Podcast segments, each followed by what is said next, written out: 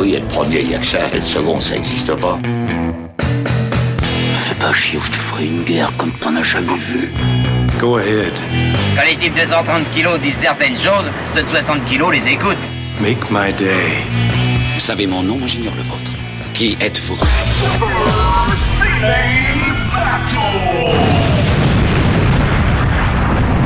Le second, c'est un con. Super Ciné Battle, c'est le podcast où nous établissons le classement ultime du cinéma. Nous prenons vos listes de films que vous nous adressez pour les classer du meilleur au pire afin d'obtenir LA liste ultime. Je me suis toujours dit que c'est quand même une phrase d'annonce qui est très très longue en fait. C'est très très long. Et, et surtout, là, t'avais un là, mais qui était genre hyper agressif. Ouais, non mais là, il faut... liste ultime. Alors il faut que les gens le sachent, le là il est écrit en majuscule. Oui, oui, Le mais ça est s'entend. Mais il faut mettre, il faut mettre l'emphase sur le là parce qu'on est en train d'écrire la liste ultime. Ceci est notre épisode 72 et de l'autre côté, le, le roi du lol et du sol mineur et du fa dièse, c'est Stéphane Boulet alias le batteur de bah, du RPU en fait j'ai envie de dire. C'est ça, c'est ça. Je, je joue du seul instrument qui ne fait pas de notes. Donc, euh, ça a un côté pratique quand même. Hello papa, comment ça va? Eh ben écoute, euh, ça va bien, Daniel. euh, ça va bien. Et toi, comment vas-tu? Tu sais lire la musique toi. Euh, non, non, euh, je sais absolument pas lire la musique. Je, je- je sais lire une, une partition de batterie, c'est-à-dire que je, je sais lire des rythmes et je sais lire des, des placements de tomes, mais en fait, c'est pas des notes. Donc, je sais pas lire, je, sais- je ne connais pas le solfège. Imagine, c'est la première fois que quelqu'un nous écoute, il faut que tu te présentes, tu dis quoi? Euh, je suis grand, beau, fort et je suis plus intelligent que toi. et, et moi de cheveux, t'as oublié moi de cheveux pour être honnête. Mais pourquoi être tout de suite désobligeant? Voilà, tu vois. Alors, j'ai Cap le Bean Baby sur, euh, sur Twitter. Euh, je suis Camille Robotics. Tu sais, on oublie de le dire en début, mais en fait, tu sais quoi? On oublie de faire les trucs de B à base, du genre dire on a un bouquin, Oui, c'est vrai. on est en période de Noël, on n'a on a pas eu la présence d'esprit de. Euh, oui, mais c'est vrai, c'est vrai que c'est un très beau cadeau. Donc, Super Ciné Battle est aussi un bouquin, un bouquin que vous pouvez acheter dans n'importe quelle librairie ou le commander. Et, euh, et ça fait un super cadeau en fait. Et ça fait un super cadeau. Ça fait un cadeau, un beau cadeau, mais en même temps, si vous avez une barrière psychologique niveau du prix, on est dessous, quoi qu'il arrive. Quelle que soit ta barrière, on est dessous. C'est vrai qu'on n'est pas très cher. Voilà. Je pense qu'on aurait dû faire un calendrier de l'avant RPU. C'est vrai, on- mais, mais tu sais qu'il y a un super concept euh, quand même à, à faire, euh, à, à faire au niveau du calendrier, calendrier d'avant pardon, et de la liste ultime. Tu veux dire avec euh, genre t'as Ah, un ah, sapin. Un calendrier de l'avant Super Ciné Battle avec, les- avec le classement des meilleurs films de Noël. Oh, ça, ça serait pas mal. Putain, on a plein d'high concept. Et- t'as vu et, et là, en plus, on- n'est même pas le 1er décembre. hein. Plein- on, peut- on peut s'y mettre. Oui, oui, oui, c'est vrai. Euh, Alors, j'ai beaucoup de boulot. Pour décembre, crois-moi que les tops arrivent et là, euh, c'est compliqué. Euh, donc, donc j'en profite pour une fois, on est au début, euh, d'abord de rappeler qu'on a un livre et surtout de rappeler l'existence du Patreon qui permet, si vous écoutez, si vous trouvez que euh, ce qu'on fait, ça mérite euh, le prix d'un resto par mois, le prix d'un très grand resto par mois, ou même une bière, ou même euh, putain un putain de- d'euros, ben, à partir d'un euro, tu peux, tu peux aider cette grande entreprise euh, que, dans laquelle on participe en ce moment. Bah, par contre, si tu penses que ça mérite 2000 euros par mois, t'hésites pas non plus. Hein. Attention, voilà, bien sûr. hein, Qu'est-ce voilà. que t'es bon commerçant, putain, c'est vrai. Oui, t'as vu ça? Et alors du travail, on en a, puisque euh, c'est le moment où on va juste un petit peu dire euh, les projets du RPU. Euh, la semaine prochaine, si tout va bien, on enregistre un format spécial pour la fin d'année.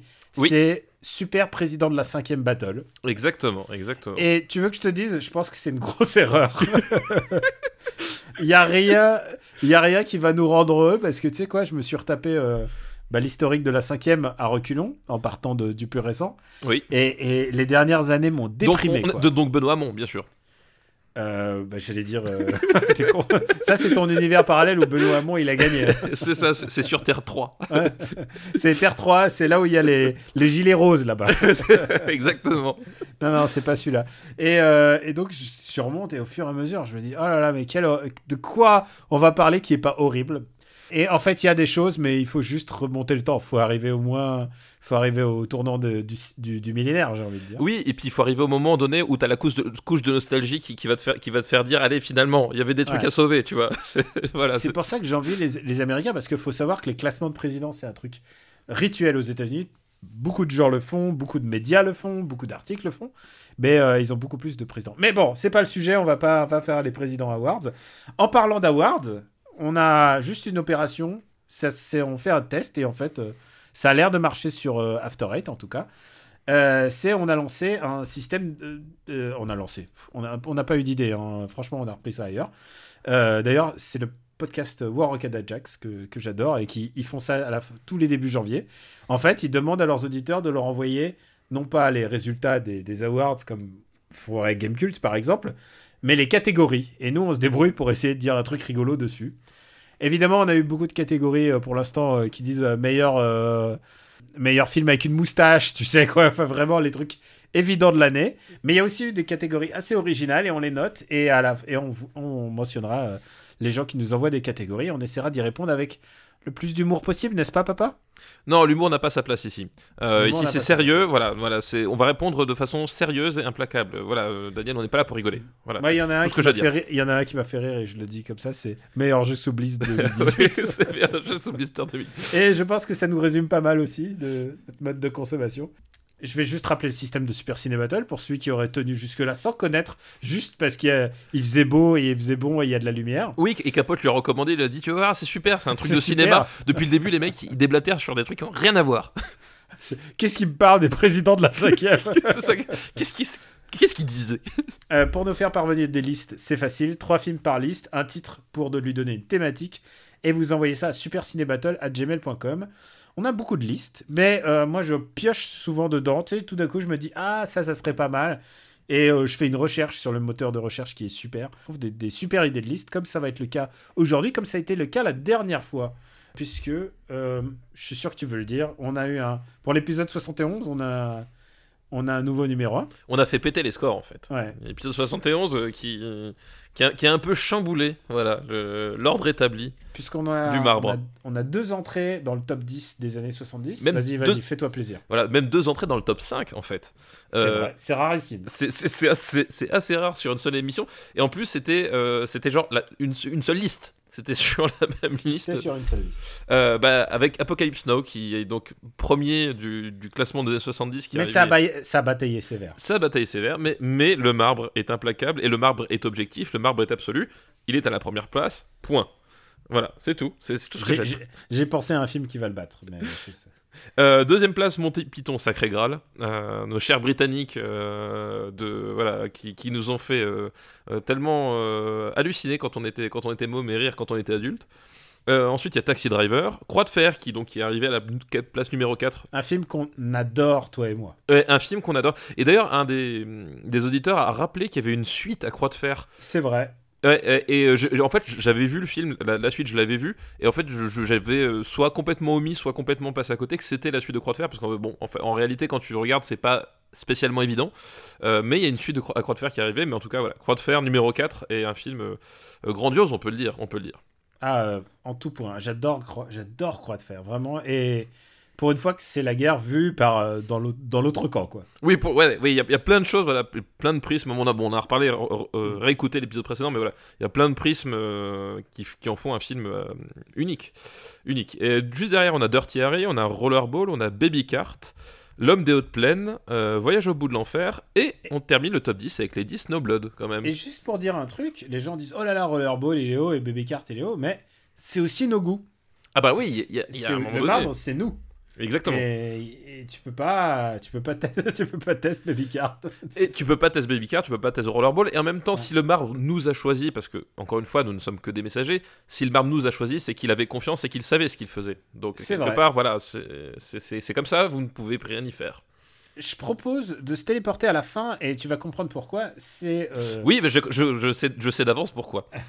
110e Le Commando des Morts Vivants, 111e très film très important Star Wars Holiday Spécial, 112e tu le fais très bien, 112e Un amour de coccinelle, 113e La bataille de la planète des singes. Donc euh, tu vois quand le cinéma d'exploitation japonais il arrive à se dresser en haut, le cinéma d'exploitation américain, c'est Ah, c'est plus tendu, ouais. ouais. Driller Killer que tu détestes, oui, cordialement. Lady Oscar que je déteste aussi, Voilà. mais je pense qu'on le déteste tous les deux. Mais par contre, celui qu'on déteste là- tous les deux, Et alors là, l'unanimité, il faut qu'on lui rende un hommage parce que évidemment, euh, euh, c'est quoi J'aime pas me moquer. Tu sais, chacun rend hommage aux disparus comme il peut et comme il veut. Euh, J'en ai vu des assez ridicules sur Stanley Et, on n'est pas là pour, euh, pour, mettre des coups, des pics dans les, les gens qui rendent hommage à leur manière.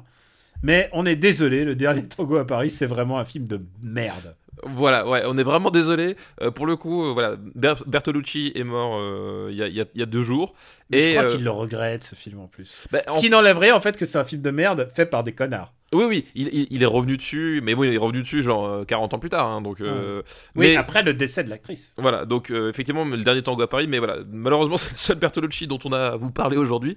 Euh, mais c'est un film qu'on déteste cordialement, et c'est d'autant plus dommage. Euh, que en fait c'est le film qui, qui, qui ressort dans beaucoup de euh, de, de papiers euh, post-mortem sur lui c'est ce film là alors que le film est enfin il est détestable de- sur la façon dont il est fait mais même le film en lui-même il est insupportable enfin voilà et Alors que que il y, a, y a 1900 qui ressort en ce mais moment. oui et, justement, c'est ce que je veux dire. Et, et à côté de ça, il y a quand même des films de Bertolucci qui valent largement le coup. Euh, effectivement, il y a 1900 qui ressort chez, chez Wildside en ce moment avec un, un coffret assez somptueux. Et alors, 1900, attention, c'est 5 heures de film. hein, donc, euh, faut un petit peu s'accrocher. C'est. Alors j'allais dire waouh, j'ai envie de le voir. Et là d'un coup, j'ai fait waouh, j'ai pas vu 1900. Alors, c'est un, film que je trouve très très bien. Par contre, c'est une fresque dans tout ce que ça représente. C'est-à-dire que c'est voilà, c'est complètement démesuré. T'as des personnages dans tous les sens. Ça, ça dure 5 heures. Voilà. Donc c'est un truc particulier, mais c'est du vrai cinéma. Puis Bertolucci, c'est aussi le dernier empereur. Bordel de merde, quoi. Euh, Qu'est-ce que tu vas me sortir le tango à Paris, quoi? C'est vrai. Le dernier empereur, je crois pas qu'on l'ait on l'ait eu dans les... Je ne crois pas qu'on l'ait fait, non. Non, j'ai pas eu. Et euh, parfois, je regarde les listes et je dis ah, on n'a pas fait ça, on n'a pas fait ça. Donc euh, bah voilà, maintenant vous savez, vous savez ce qu'on fait, vous savez où on en est. Et je pense qu'on je veux juste dire un truc. Ah, j'ai un dernier truc à dire avant qu'on dise, parce que je sais que t'es prêt dans le monde de ta mère, tout ça. Mais Exactement, exactement. J'en suis à la cinquantième minute du montage de, de, de Transformers, premier film. Et tu sais quoi? Tu sais quoi? Je trouvais ça abominable et tout d'un coup, je me suis transporté dans l'oreille du mec qui écoute. Et je me suis dit, il y a deux connards qui sont en train de s'enfader tous les Transformers et c'est que le début.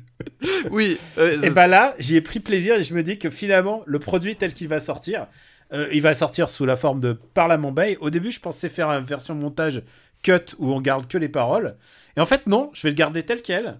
Et à la fin, une fois que sera sorti le dernier film de Transformers, on va faire le bilan, le fameux Super Transformers Battle. Exactement, voilà. Donc là, ça va être un super, euh, super ciné battle spécial hors série voilà. euh, Parlement Bay. Voilà. Voilà, donc voilà, vous, vous aurez vraiment tout ce qu'il y a, tout ce qu'on peut faire de- sur Transformers, voilà, vous saurez tout en long, en large et en travers. Et quoi. tu sais quoi, une fois que t'es dedans, une fois que tu commences à prendre, de te dire putain, ces Gugus, ils sont vraiment débiles.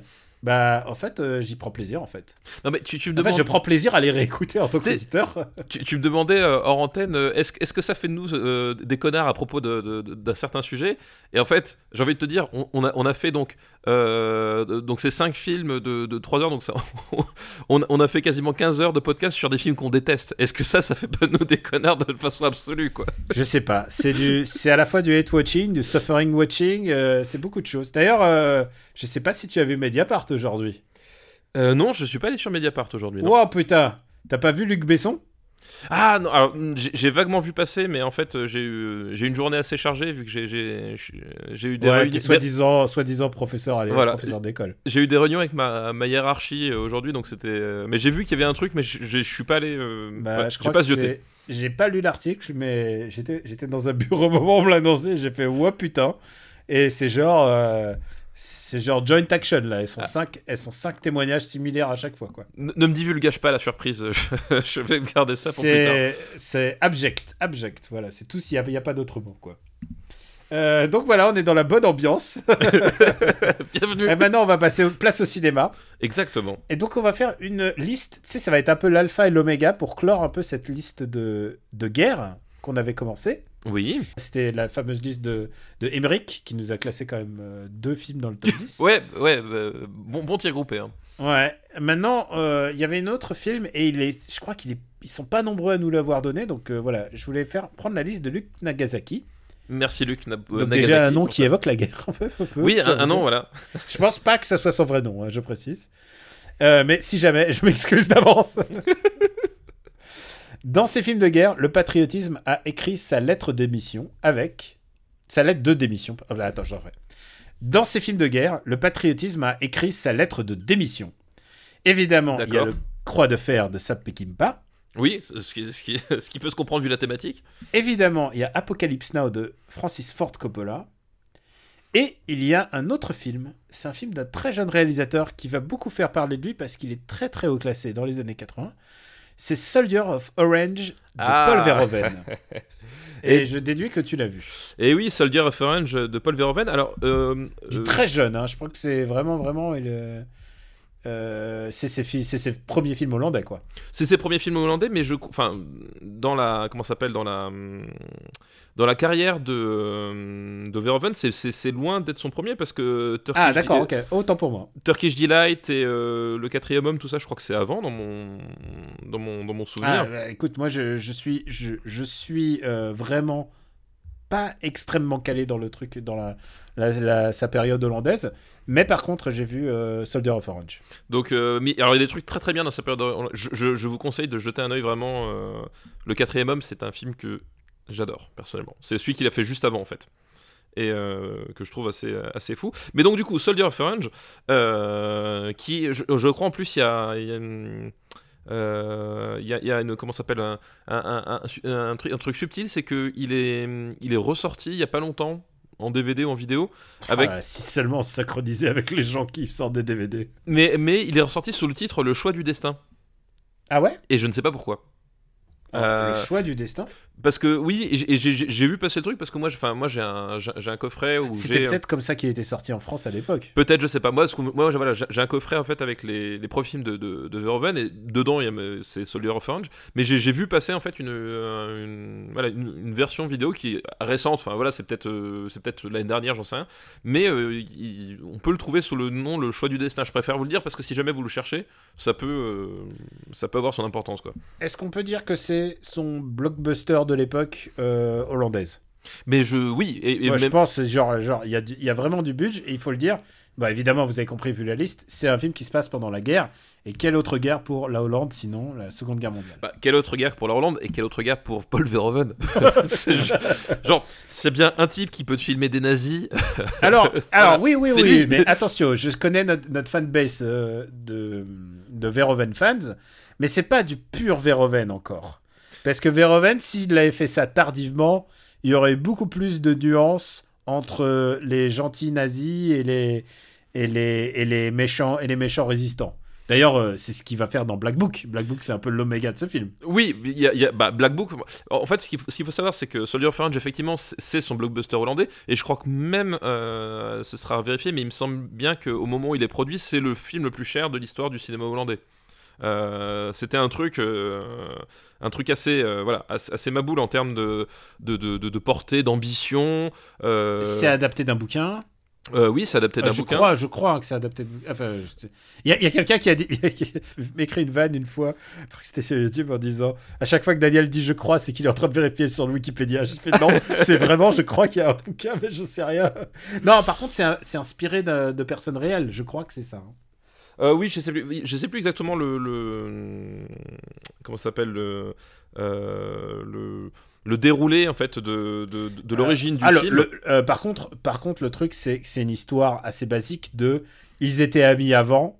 Et, euh, et la guerre va tous les séparer. Bah, si, si vous avez aimé euh, Une balle dans la tête de John Woo, dont on a déjà parlé, C'est vrai, c'est ça. il y a, y a, il y a effectivement, euh, on, on est dans, ce, dans, cette même, euh, dans cette même veine, mais en fait, un, comme tu l'as dit, l'histoire de base, c'est euh, six amis, je crois qu'ils sont six, hein, c'est ça? euh, dans, mon, dans mon souvenir, euh, six amis qui, euh, qui sont voilà, des, jeunes gens euh, hollandais qui, qui, qui, vivent leur vie de, jeunes gens voilà, pendant les années 40. Euh, un jour, ben, la guerre va les rattraper.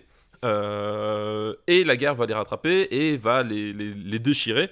Et euh, voilà, et le centre de, tout ça, de, tout ce, tumulte euh, euh, d'amitié, euh, bah, c'est évidemment le, le soldat, enfin pas le soldat, mais enfin bref, le personnage joué par euh, Rutger Hauer. Rutger Hauer. Et Rutger Hauer, donc, euh, le- c'est son rôle le plus, le plus bon de toute sa carrière, je crois. Bah voilà, Rutger Hauer, donc vous voyez tous qui est Rutger Hauer.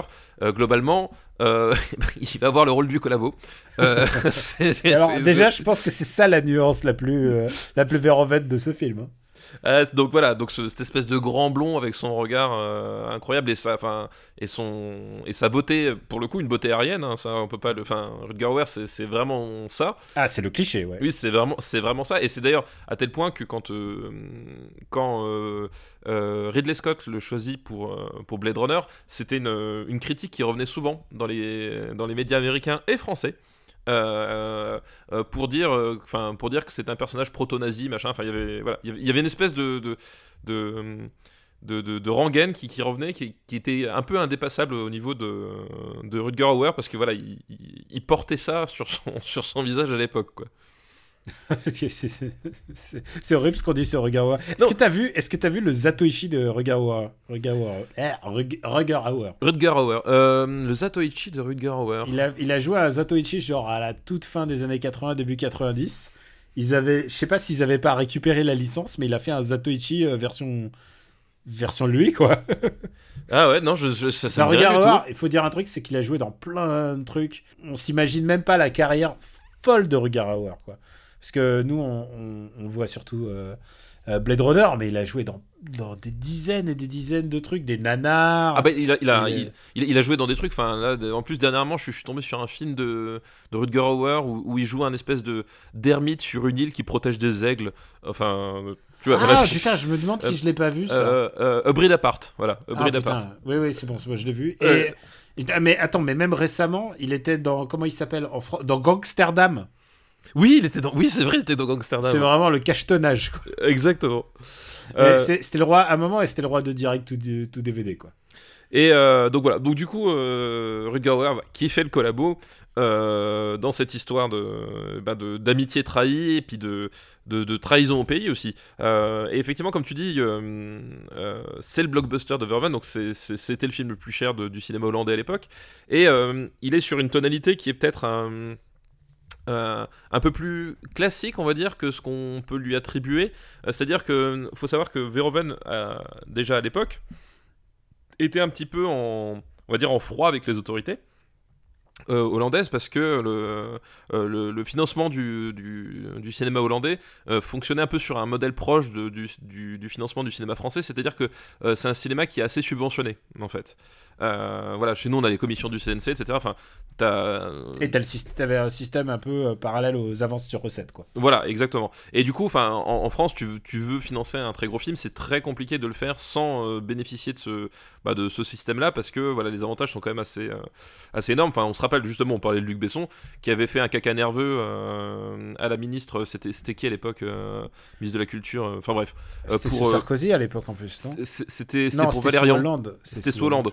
Donc Ouais. c'était bon, je sais plus, mais bref, il avait fait, il avait fait un caca nerveux parce qu'il disait oui, mais moi, euh, voilà, je fais, mon film ici, j'ai besoin de trucs. Puis il a fini par avoir des abattements fiscaux. Enfin bon, bref, c'est un système à part. Les Américains fonctionnent pas du tout comme ça, mais les Hollandais fonctionnent un peu sur ce système-là. Et donc c'était un cinéma très subventionné. Et du coup, bah, quand tu sors des, films un peu sulfureux avec un budget énorme, dans lequel l'État a participé, euh, voilà, il y avait des frictions avec euh, avec le gouvernement hollandais. Et donc là, il était sur un film, on va dire. a priori, voilà, moins, moins parce que Turkish Delight, voilà, c'est un film assez particulier. Euh, le quatrième homme est un thriller, donc ça, ça passe encore. Et là, voilà, c'est un- c'est une espèce de fresque, fresque historique. Et donc, il va essayer de, si tu regardes le film, en fait, à un déroulé à, peu près classique. Enfin, il y a un côté un peu. euh, C'est le moins, c'est le moins dérangeant de ces films, j'ai envie de dire. Voilà, c'est le moins dérangeant. Il y a, il y a- il y a un côté, effectivement, il y a, il y a- il y a un poids de, de l'armée des ombres de, qui, qui- qui traîne aussi là- là-dedans. enfin, voilà. Mais Ouais, sur- on- surtout, surtout, en fait, c'est surtout parce que, en fait, c'est pas que Ruger Hauer, c'est son, comment il s'appelle, le, son pote, Ah, je me euh, rappelle plus, ça, par contre. euh, euh, son pote aussi. Genre, c'est les deux vraiment les deux figures Oui. de héros. Et en fait, ce qu'il faut expliquer, c'est que dans ces six personnes, il y en a qui vont ensuite euh, euh, rejoindre l'Angleterre. euh, Il y en a, il y en a qui sont juifs. Euh, et donc, du coup, euh, c'est tout, c'est un milieu. C'est, une- il fait le truc le plus Verhoeven de ce film, c'est de faire une espèce de critique un peu du milieu bourgeois hollandais de l'époque. Voilà, exactement. En fait, Parce qu'en il- plus, on les voit en flashback euh, avant la guerre et tout ça, quoi. Et voilà, en fait, enfin, il va, il va être sur le, sur la forme en tout cas. Il, va faire un, un truc qui est comme, qui est, qui est plus euh, pas grand public parce que il y a quand même des scènes de torture euh, à base de tuyaux et de fesses notamment. C'est Verhoeven. Voilà, ce qui, voilà, ça- on reste quand même chez Verhoeven. Mais en tout cas, il va, il va faire un truc euh, moins barré que ce qu'il va faire par la suite et ce qu'il, et ce qu'il a pu faire juste Donc on, on est sur voilà sur une- plus vraiment sur une fresque historique. Et effectivement, le, le- on voit que c'est quand même Verhoeven dans le sens où euh, eh bien il va il va s'employer à vraiment décortiquer la société hollandaise dans ses dans toute sa dans, toutes ses, ses- dans tout son spectre en fait. Euh, Mhm. Parce qu'effectivement, il va y avoir les héros, mais il y a aussi les lâches. Et quand tu regardes le film, en fait, tu vois clairement que Verhoeven, lui, ce qui l'intéressait, c'était les salauds. Euh, voilà, et que le, reste du récit, ça l'intéressait, mais moins, quoi. Et tu, voilà, tu sens qu'il est, qu'il est, dans une espèce de, de, composition euh, pour un peu, voilà, faire un truc un peu plus... euh, qui rassemble un peu plus voilà, sur l'identité hollandaise, parler des cicatrices, mais aussi parler du fait que derrière ces cicatrices, il y avait quand même des, des choses positives qui s'étaient passées. Quoi. Du coup, on comprend que c'est pas ton Verhoeven de cœur, quoi. Bah, c'est pas mon Verhoeven de... ça- En fait, C'est je- pas un film dénué d'intérêt du tout. Non, hein. Un- mais c'est c'est un- un film qui représente bien les années 70. Voilà, c'est un, ouais, c'est un, je, je trouve que c'est un bon film. Je trouve pas que ce soit son, son meilleur film de la période hollandaise, personnellement. Mhm. Je répète, mais le quatrième homme, euh, vous, vous voyez-le.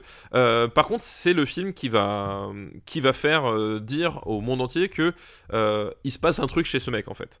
Euh, parce que le, voilà, c'est le film qui, quand il, quand il va sortir, c'est quoi? C'est euh, c'est 77, je crois, le- la, date de sortie de.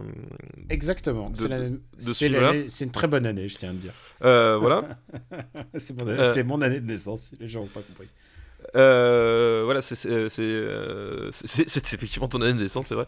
Euh, et donc, euh, c'est le film qui va permettre en fait de- de- d'enclencher la machine Verhoeven euh, pour la pour l'international. Après, ça va ça va comment dire, euh, ça va prendre un certain temps parce qu'il va rester un peu Hollande. Et en fait, je, je me rappelle maintenant de une connerie parce que le, le quatrième homme, il n'est pas été fait avant, il a été fait après. Mais bon, euh, c'est on est sur sur à peu près les, les mêmes C'est le même gap, de toute manière. C'est le même gap, et- et- et il les enchaînait vite à l'époque. Et, c'est surtout encore un film hollandais, c'est aussi pour ça que. Mm. Voilà. Mais c'est le film, voilà, c'est c'est à partir de Soldier of Orange, peut-être aussi justement parce qu'il a un spectre qui, qui est un peu plus large, et voilà, les, les films de, les films de guerre, c'est un.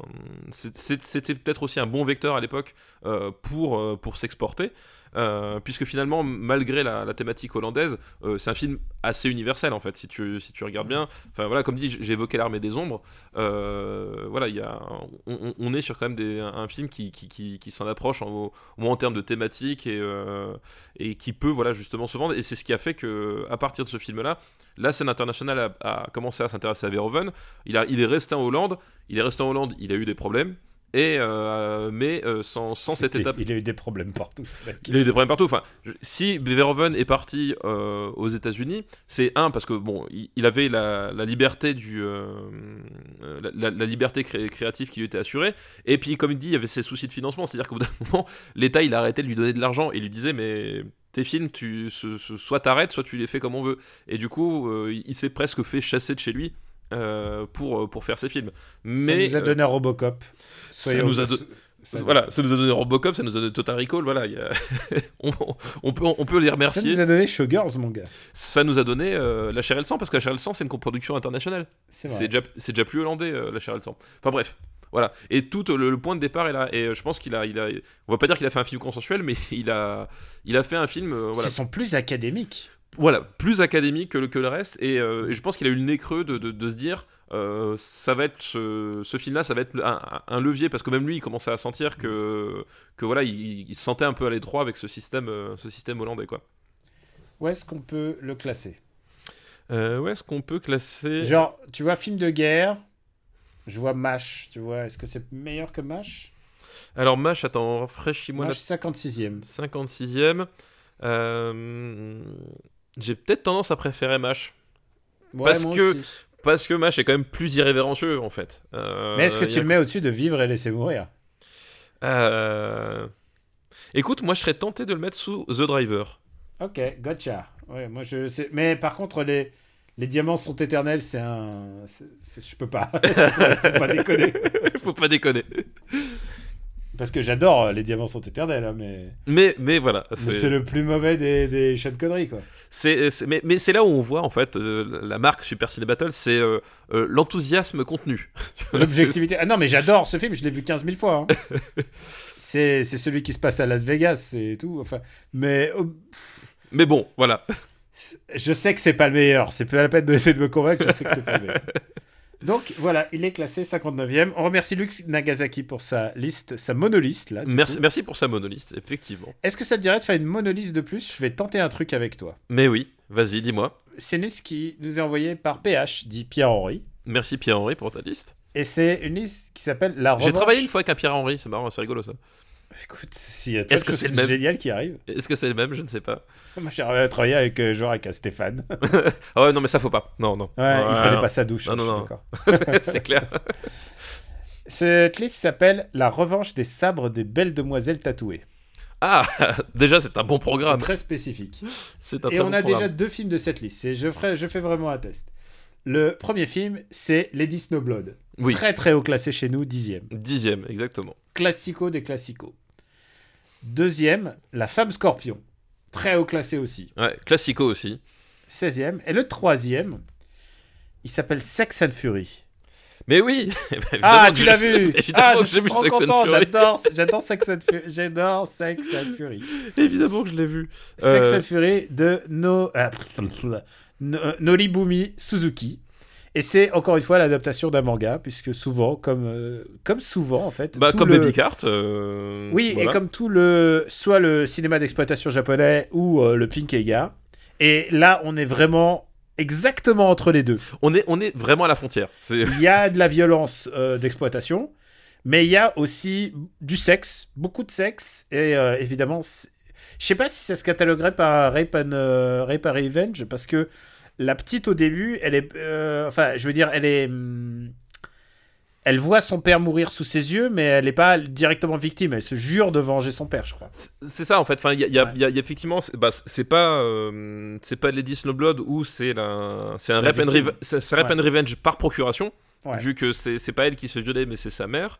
Euh, mais là, voilà, on est sur une histoire de, de vengeance. En fait, effectivement, on est plus sur, sur, euh, euh, on est plus sur la, la, la destruction d'une innocence, on va dire. Euh, à tel point que justement euh, arrivé arrivé plus tard euh, arrivé à l'âge adulte on, on est dans, un, dans une débauche bah, le, le titre est assez Alors, explicite quoi il y a aussi un truc assez intéressant. Alors, ça s'appelle Sex and Fury en Occident, mais, mais au Japon, euh, c'est. euh, merde, il a un nom, et en plus, il est ressorti. Le manga est ressorti euh, il n'y a pas si longtemps en français. Attends, je vais retrouver le nom. C'était c'était Fu- Furio Bancho Inoshika Ocho. Et Inoshika Ocho, c'est. Ocho, c'est son nom, en fait. C'est le nom de la fille. Et en fait, le... la particularité de ce film, c'est qu'il se déroule à une époque déjà inhabituelle. Il se déroule au moment de la restauration de Meiji. Il se déroule au tournant du siècle. Et du coup, ça donne un côté très post-aristocratique au film, qui est euh, à la fois ce moment très précis de l'histoire du Japon où il s'ouvre à l'Occident.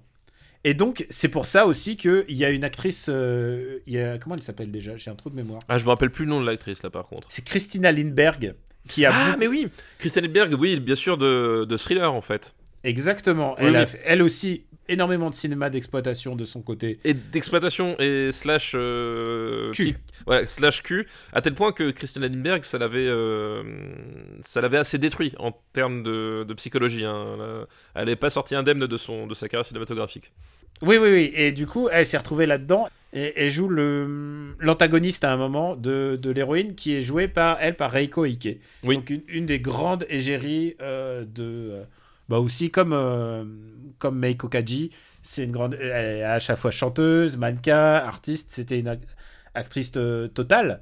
Et dans ce rôle qui va être son, son rôle le plus important, je pense, elle va être une simili geisha capable de faire tout. Puisqu'elle à la fois joue aux cartes, il y a une scène de poker ultra intense, si tu te Oui, souviens. oui, oui, je me souviens bien. euh, Où joue Euh, d'ailleurs contre Lindbergh, euh, du coup. euh. Exactement, une scène et à un moment il y a une scène de sexe avec Lindbergh aussi. Oui, bah oui, bah Il y c'est. a beaucoup de scènes de sexe. c'est- C'était un peu le contrat aussi. Enfin voilà, c'était. voilà. du pur cinéma d'exploitation, mais celui-là, il est vraiment très réussi. La photo est très belle et surtout, ce qui se passe est assez inhabituel en fait. Je sais pas ce que t'en penses, mais ce dont les gens se souviennent exactement, c'est une des premières scènes où elle est dans son bain et elle se fait attaquer. Oui, bah bien sûr. Ouais, ouais, ouais. C'est effectivement, euh, il il y, a, y, a, y, a, y a une recherche, euh, euh, il y a une recherche dans le. C'est- pas c'est pas tant de la chorégraphie, mais vraiment dans la euh, dans la gestuelle en fait. Euh, c'est la façon dont elle dont elle bouge, dont elle euh, dont elle bouge, dont elle dont elle va chercher en fait les ses, attaquants. Euh, voilà, effectivement, il y, a- y a cette scène où elle est euh, où elle se fait elle se fait attaquer dans son bain. Il y a cette scène où elle est, je sais plus, c'est un espèce de dans un bar, enfin où elle remonte les escaliers. Il y a il y il y a tout ce euh, ce- ce- cette espèce de, de, de jeu sur son sur la menace qu'elle fait peser sur ses adversaires. Il y, a, il y a un truc dans le dans la rythmique des combats Et alors, qui, je qui est, qui est assez qui est assez, euh, assez assez chouette à voir quoi. Et en plus, parce que c'est abusivement ralenti, il y a beaucoup de ralenti. Et je me souviens d'un truc, bah, c'est cette fameuse scène où elle, est- elle se fait attaquer alors qu'elle est dans son bain. Elle tue le premier gars en lui balançant des dominos dans la gueule, parce qu'elle a des dominos qui, qui lui... Certains lui indiquent l'assassin de son père qu'il faut retrouver. C'est lié au, culte des tatouages. Oubliez pas, les tatouages, à l'époque, euh, et même encore un peu aujourd'hui au Japon, c'est tabou, c'est les méchants et c'est Oui. les yakuza. Ouais, c'est effectivement c'est effectivement encore euh, très connoté. Ouais. Ouais, euh, si tu vas au Japon avec des tatouages, il y a de très très fortes chances qu'on te, qu'on te dise non à Bah, du, du onsen. Voilà ce que je veux dire. T'as des onsen qui euh, nous on avait la on, a- on- on s'était posé la question quand on était au Japon. On avait le, le souci parce que moi j'ai pas de tatouage, mais ma, ma- ma femme en a. Et, euh, et du coup, on, est, on, regardait les listes des onsen, on était, on pouvait se faire virer ou pas, du coup.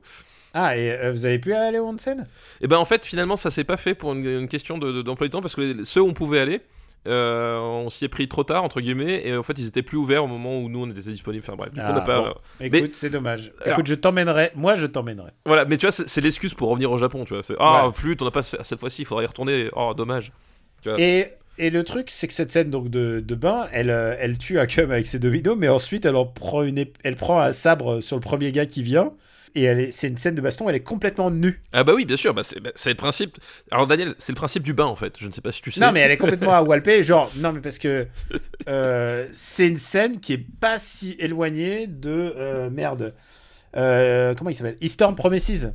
Oui, effectivement, effectivement. si tu regardes, c'est le Eastern Promises, sauf que au lieu de se taper deux mecs de manière très réaliste, là, c'est du Chambara à Walpé Oui, contre, puis a contre 15 mecs. 20 contre 15 mecs. Et, et puis à un moment donné, il y a c'est dans cette scène là, je sais plus où il y a où où, où, où, où t'as des mecs qui essaient de la choper à travers les à travers les murs ou c'est une autre scène où t'as des- t'as des murs de euh, euh, en papier, enfin et du coup euh, elle doit traverser puis finalement elle, elle recule dernier moment. Enfin je, sais plus si c'est dans, ce- dans, dans cette scène là. Je crois pas que c'est dans celle-là, c'est, une autre peut-être.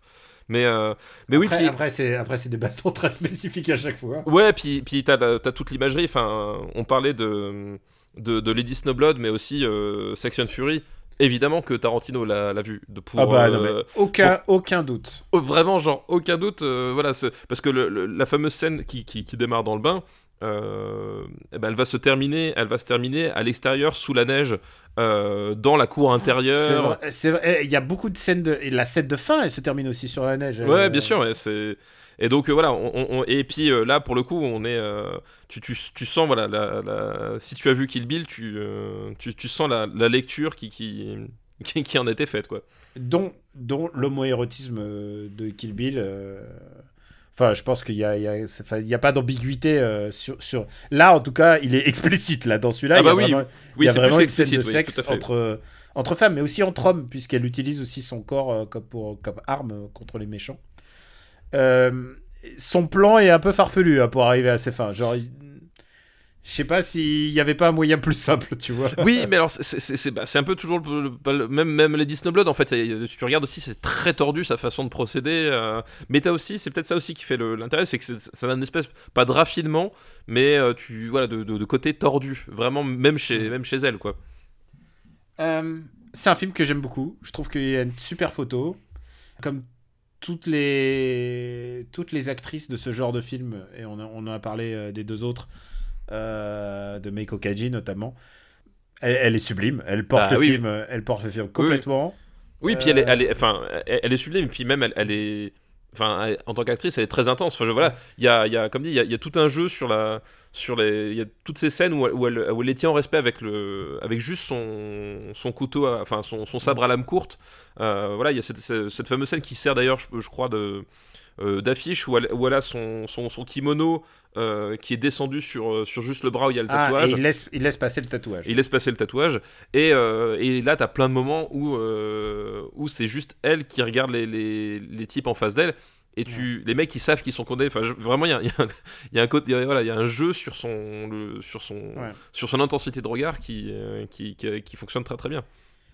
Et, euh, et puis pour les amateurs qui ont été euh, bouleversés par notre le moment où on a gravé dans le margue le, le couvent de la bête sacrée, il, il y a aussi des scènes de de Mais de, du- fouet- de fouettage de fouettage voilà il y a du fouettage il y a du fouettage euh, su- bah, à nouveau comme dans le couvent de la, la bête sacrée il y a aussi des fouet- des scènes sur fond de fouettage enfin du, du fouettage sur fond euh, euh, christique Euh, Ah oui, oui, oui, bien sûr, bien sûr. bah, Puisqu'à un moment donné, ils sont dans une espèce de, de- de sacristie avec un, avec un vitrail là, de, de Christ gigantesque derrière. Voilà, C'est toujours le Japon, le Japon clueless. Voilà, ex- exactement. Euh, c'est une vision du christianisme qui, euh, qui à mon avis, mérite d'être découverte. Voilà. Euh, Reiko Ike, vraiment une très très très très grande actrice de, cette période-là. Si vous cherchez du côté de sa filmo, elle a fait beaucoup de films de euh, érotiques, euh, Pinkega. Euh, et il y a un genre que j'ai complètement presque découvert grâce à elle, c'est ce qu'on appelle le sukeban. Et en fait, j'ai découvert ce genre grâce au jeu vidéo qui s'appelait Skeban et je savais pas du tout ce que c'était euh, jusqu'à il y a une certaine année. Et le Gajin Dash que je suis a découvert le mot Skeban, ça veut dire les, les filles délinquantes. Et en fait, c'est le, c'est le féminin de Bancho. Et tu sais, il y avait euh, Kenka Bancho, ça veut dire baston, euh, euh, baston entre cum, et il y avait Kenka Skeban. Et voilà, c'est comme ça que j'ai appris, j'ai appris l'existence de ce mot. Donc Skeban, c'est vraiment, de- en plus, devenu un, un, un style de film. C'est les films de, de délinquantes, quoi. De loubarde. De Loubard, exactement, de Furio. Euh, où est-ce qu'on va le classer en sachant que c'est quand même mieux que le couvent de la, la bête sacrée? C'est mieux que le couvent de la bête sacrée, ça, ça y a, y a pas de souci. Est-ce que Euh, c'est mieux que Baby Card 2 euh, Baby Card 2, où est-ce qu'on l'a mis? Baby Card 2 Moi, je même et pas. Je, 40e. je- je crois que je préfère quand même Sex and Fury. Euh, C'est vrai Moi, je, euh, pas, pas beaucoup. Hein. je crois que je préfère quand même Sex and Fury. Mais moi, j'aime Euh, bien, les- contrairement à toi, j'aime bien les trois premiers de Baby Card. Ouais, bah moi, Baby, Baby Cart, au-delà du premier, j'avoue que la. C'est pas que j'aime pas, mais bon, la formule. Voilà. Je pense. Qu'est-ce qu'on. Alors, vas-y, vas-y, dis, dis où tu veux. Je, Euh. peux pas, je peux pas penser que ça aille au-dessus du château de Cagliostro quand même. Eh ben, j'avais proposé juste en dessous du château de Cagliostro. Au-dessus de l'espion qui m'aimait? Ouais, au-dessus de l'espion qui m'aimait. Je crois que tu as trouvé deux cases, qui vraiment deux cases de fantasme. On est désolé parce que c'est quand même une époque où le ciné était quand même très très très masculin hein, à l'époque. C'est euh, ah bah oui, bah il- l'est encore beaucoup aujourd'hui. hein. C'est vrai.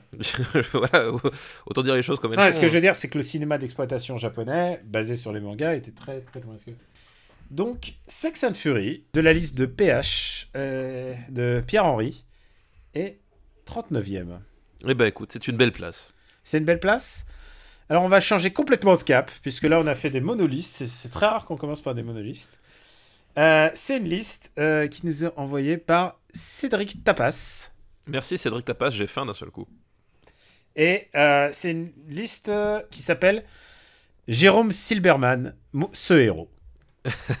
D'accord. Est-ce que tu vois qui est Jérôme Silberman? Non, ça ne me dit rien là comme ça. bah, Tu vas tout de suite voir. Il sous-titre sa liste. Une liste bonus pour proclamer mon amour de Gene Wilder.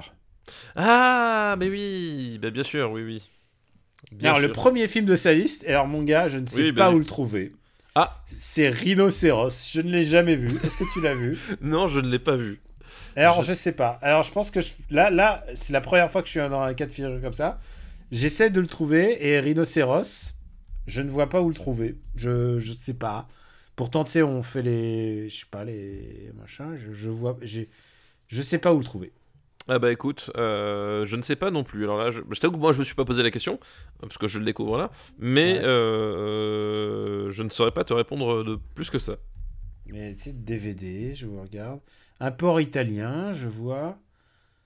Euh, et en plus, tu sais quoi? Et alors, j'ai regardé, je, je connais en plus la, la pièce de théâtre dont c'est adapté.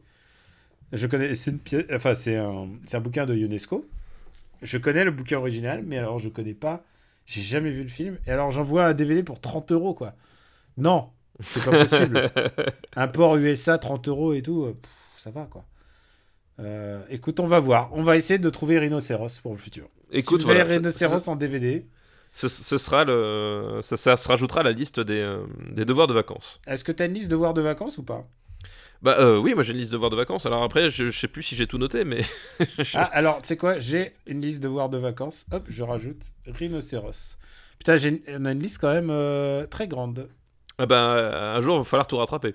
Ouais. On- Et on a dit qu'on faisait un épisode de rattrapage une fois qu'on a fini les années 70. Ce qui arrivera dans pas tant de temps que ça, hein, mine de rien. Et d'ailleurs, bah, tu, tu parles de devoirs de vacances et Gene Wilder. Bah, figure-toi que j'ai- quand même eu l'occasion de voir Frisco Kid du coup. Ah bah écoute, est-ce que tu veux qu'on fasse euh, Frisco Kid maintenant ou est-ce que tu veux que je te lise d'abord la liste? Non, on termine la liste. Attends, on va pas. D'accord. On, la- on- on ne saurait interrompre la liste comme ça. le- voilà, ça ne se fait pas. Le deuxième film de sa liste, c'est Willy Wonka and the Chocolate Factory, dit Charlie et la chocolaterie, Charlie et la chocolaterie. Voilà. adapté de l'œuvre de Roald Dahl. Exactement, Charlie et la chocolaterie. Euh, bah, c'est c'est d'ailleurs euh, peut-être l'image la plus connue de, de Gene Wilder aujourd'hui dans Internet.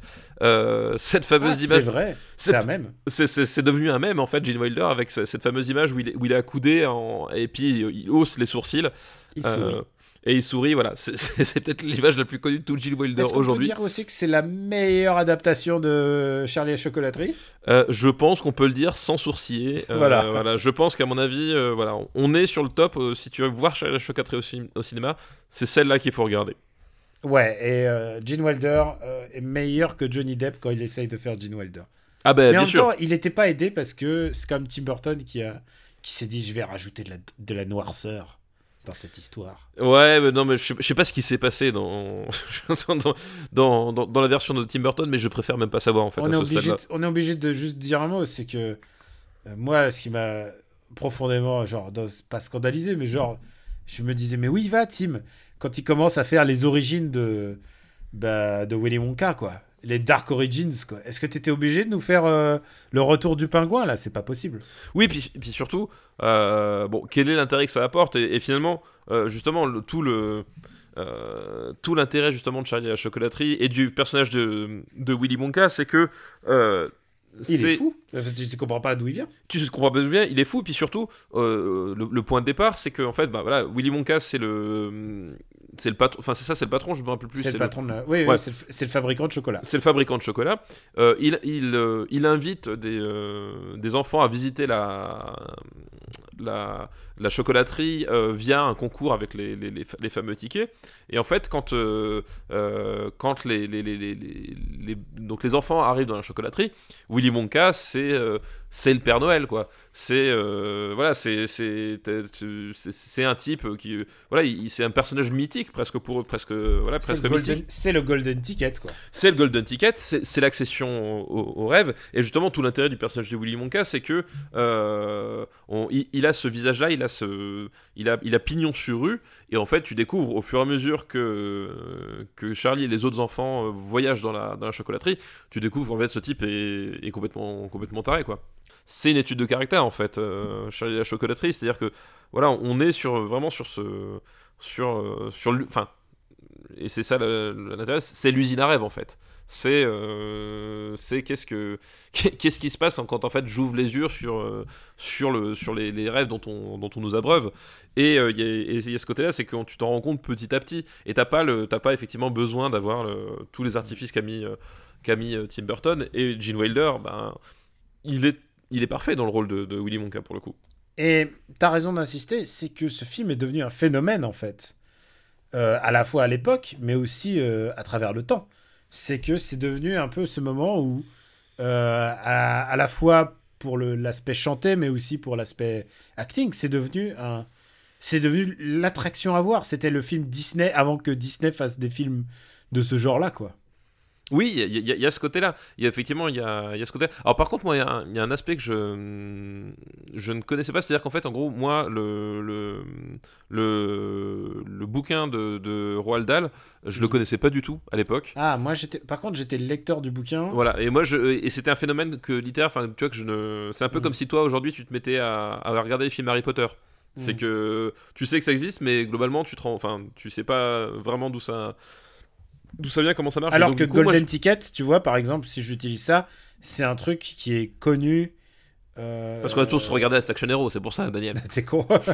non, mais voilà, c'est une expression, c'est une expression qui est rentrée dans le, dans, dans le, le- j'ai envie de dire, dans le patrimoine, dans le patrimoine commun anglo-saxon.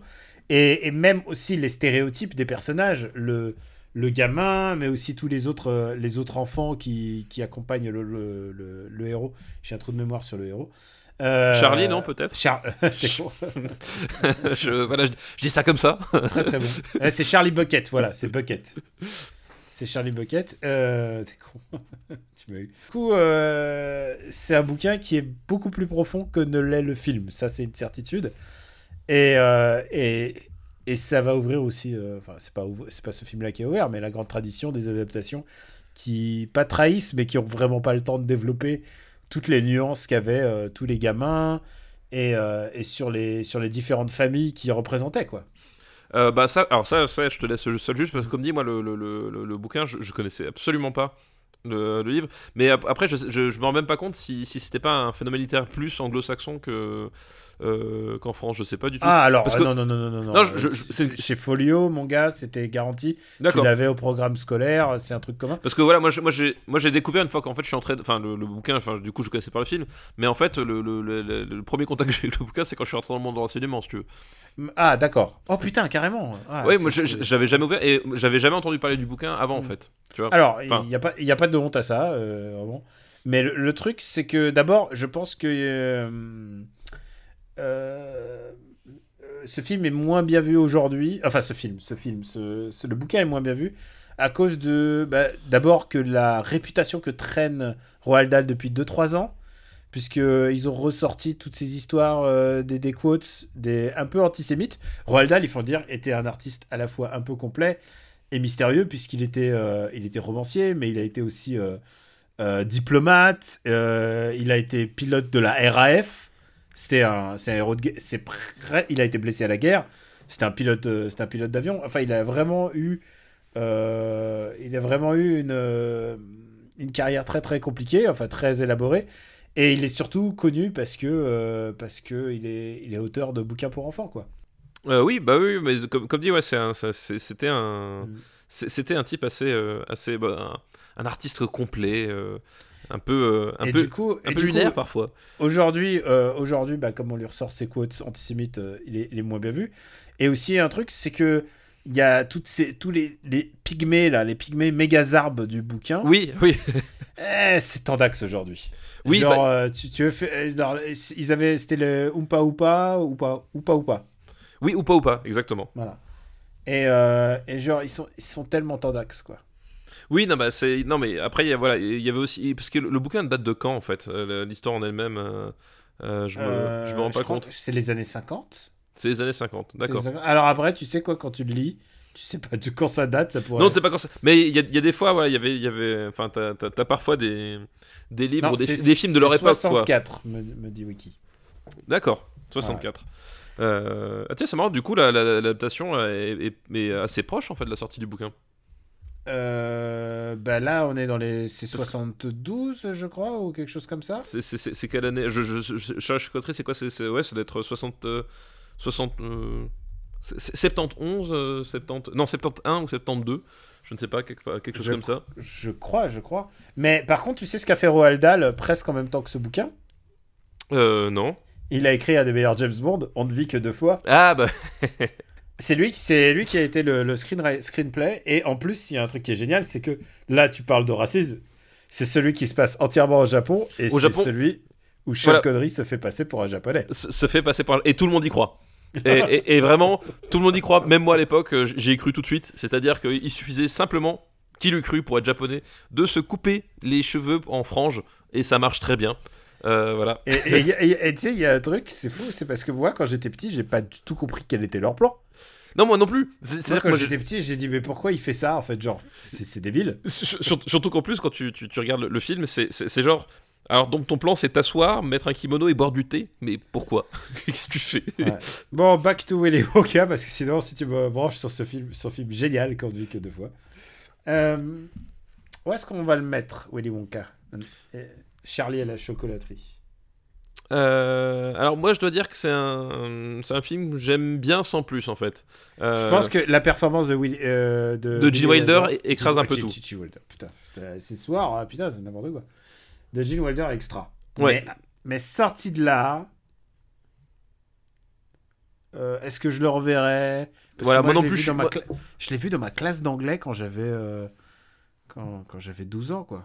Y a- tu, tu l'as vu en entier ou t'as- Parce qu'il y, a des scènes qui sont quand même très bizarres, quoi. Ah, euh, à 12 ans, oui, tu le vois en entier, même. Ouais, parce qu'il y avait des scènes très bizarres. Enfin, genre la, la, la scène où il, la scène du bateau où euh, où, il, où il chante et il bouge absolument pas et t'as juste les yeux. On était en cassette vidéo à l'époque, tu zappais pas les scènes. Ouais, tu t'appelles pas la scène où t'as juste les yeux qui, qui bougent de gauche à droite et euh, genre il y a un truc très bizarre dans cette scène qui se passe tout de même.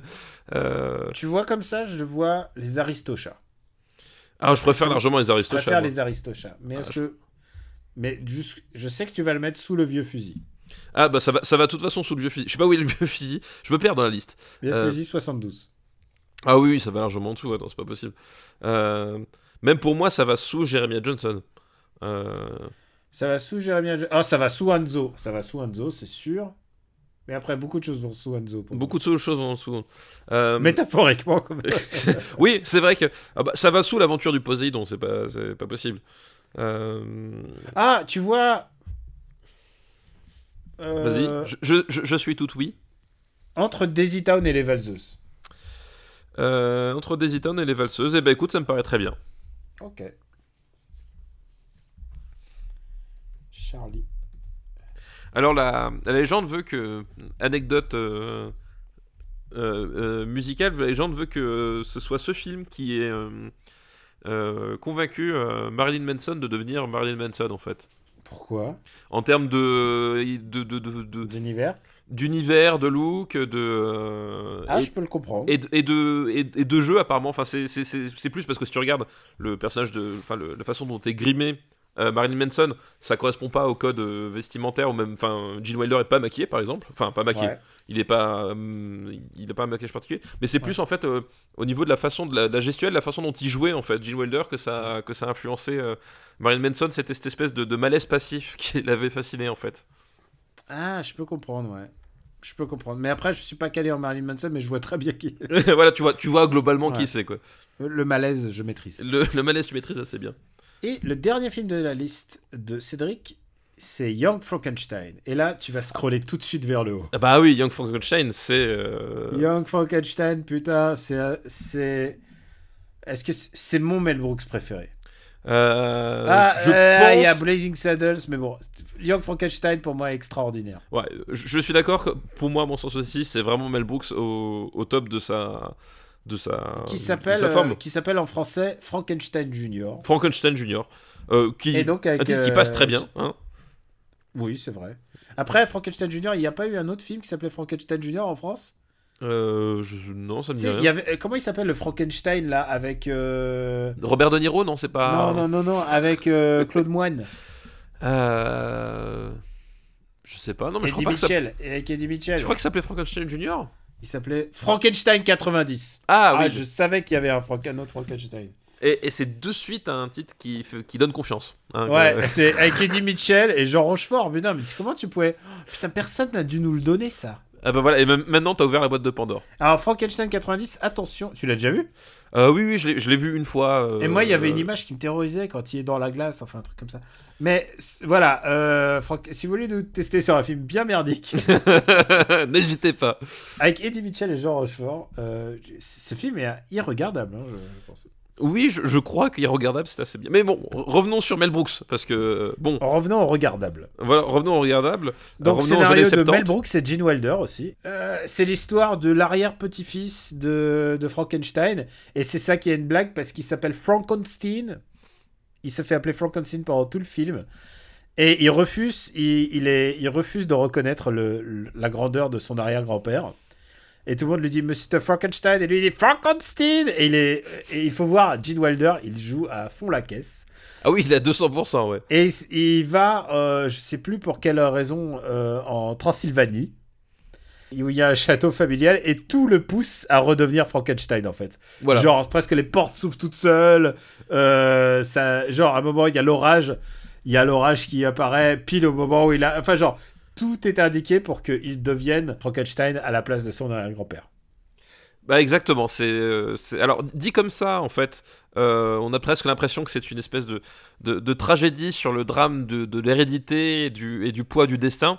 Euh, peut- Oui, d'une certaine manière. d'une certaine manière, mais en fait, euh, en fait, c'est pas vraiment la, comment dire, l'axe principal du, du film, puisque voilà, euh, on, on- on est dans un film de Mel Brooks et on est effectivement sur ce, euh, sur ce personnage, euh, sur, sur ce personnage-là qui, qui, qui, qui va, qui va en fait vivre l'aventure sur un thème assez loufoque. Et et il y a, il y a Frankenstein, enfin il y a Frankenstein, il y a sa, il y a sa créature. Euh, et puis il y a surtout, euh, enfin moi ce que ce qui m'avait marqué à l'époque, Alors, qu'est-ce qui nous aura marqué? Parce que peut-être ça n'avait pas marqué par le même mais truc. Marty Feldman Euh, qui joue qu'il Igor. Marty Feldman? qui joue Igor. Ah, Igor, tu veux dire. bah oui, Igor. Et il y a tout un truc sur Ah, Igor. voilà, qui euh, voilà, il y, a une galerie de, de, de, de, personnages complètement hallucinés. Euh, Ah, moi, moi, mon personnage préféré, je peux te le dire, c'est à chaque fois qu'il y a la méchante, enfin la, la serviteuse du, du château qui arrive. Elle s'appelle Frau Bluher. oui, Et à chaque fois qu'il dit Frau Bluher, il y a l'éclair qui résonne et les chevaux qui font. et du coup, euh, il y a un moment, bah, justement, Marty Feldman, il fait. Tu sais, genre, il claque la porte et il fait- juste avant, il ouvre la porte et il fait Bluher. Et là, il c'est c'est des gags, c'est vraiment du, du film de gags. c'est du slapstick presque en fait. hein. C'est le proto euh, Zaz, c'est le proto euh, Y a-t-il un flic? Euh, Euh, complètement, le proto Y a-t-il un pilote?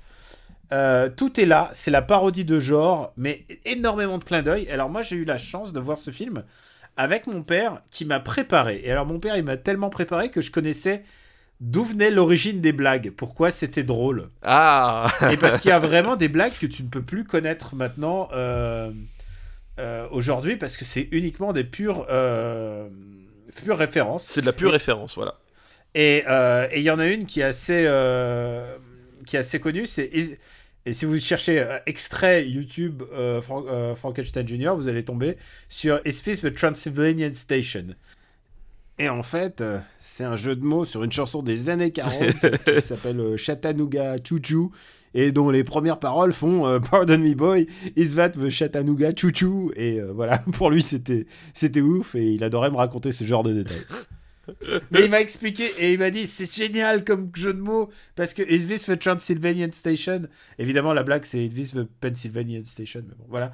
Et donc du coup il y a plein de références, de micro-références à son époque. On est déjà dans le de métafilm euh, de Hollywood, c'est-à-dire qui se regarde, qui regarde déjà. On est dans la parodie. On est dans la parodie. Et, et, et c'est marrant parce que justement, c'est intéressant que, tu, tu le soulignes. Ça, ça, ça- ça peut souligner aussi le, le, le, le souci qu'il peut y avoir justement avec les films qui ne comptent que sur le méta.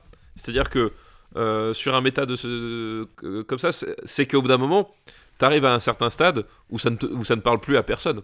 Ouais, c'est vrai. Et c'est un peu, un, un peu le piège que tu peux avoir justement avec Alors- la proportion. Parce que moi, je m'étais justement, euh, comment dire, euh, euh, parenthèse, mais je m'étais fait la, la, la réflexion euh, sur, euh, sur certaines blagues dans, dans, dans, dans des films que je jouais avec, avec les gamins où en fait, moi je rigole parce que je connaissais le truc, mais du coup, la blague en elle-même, même en termes de jeu de mots, était pas drôle, tu vois. Hmm. Et c'est vrai que ça peut, ça, ça peut, ça peut déconcerter, quoi. Donc voilà, moi je, quand je vois Is Transylvania Station, je repense à mon père qui m'explique cette blague avec le pur sérieux et la pure documentation de sa voix.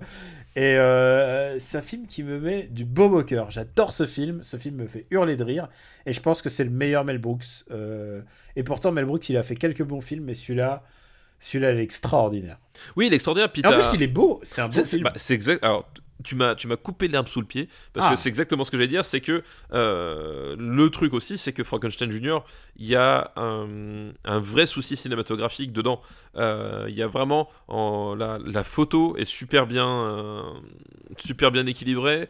Euh, Il y a, bah, il y a tout un jeu de, références en termes d'axe de caméra, d'angle de caméra, qui fonctionne encore parce que pour le coup, même si t'as si t'es pas passé par tous les classiques, bah, tous les Frankenstein de l'époque, mais aussi tout ce qui globalement touche à la, Hammer. hein. Même, sans ça, tu, tu arrives à, t'arrives à, à rentrer dans, dans, dans le jeu justement de la, de la mise en scène et des, et des plans de caméra qui est vraiment super bien étudié. Et, et je trouve qu'en termes de cinématographie, on est sur un, voilà, sur un, sur un film qui tient super bien la route et qui, qui peut être un vrai plaisir de cinéphile euh, Ah, en tant que vrai, tel. vrai, c'est un, c'est un joyeux.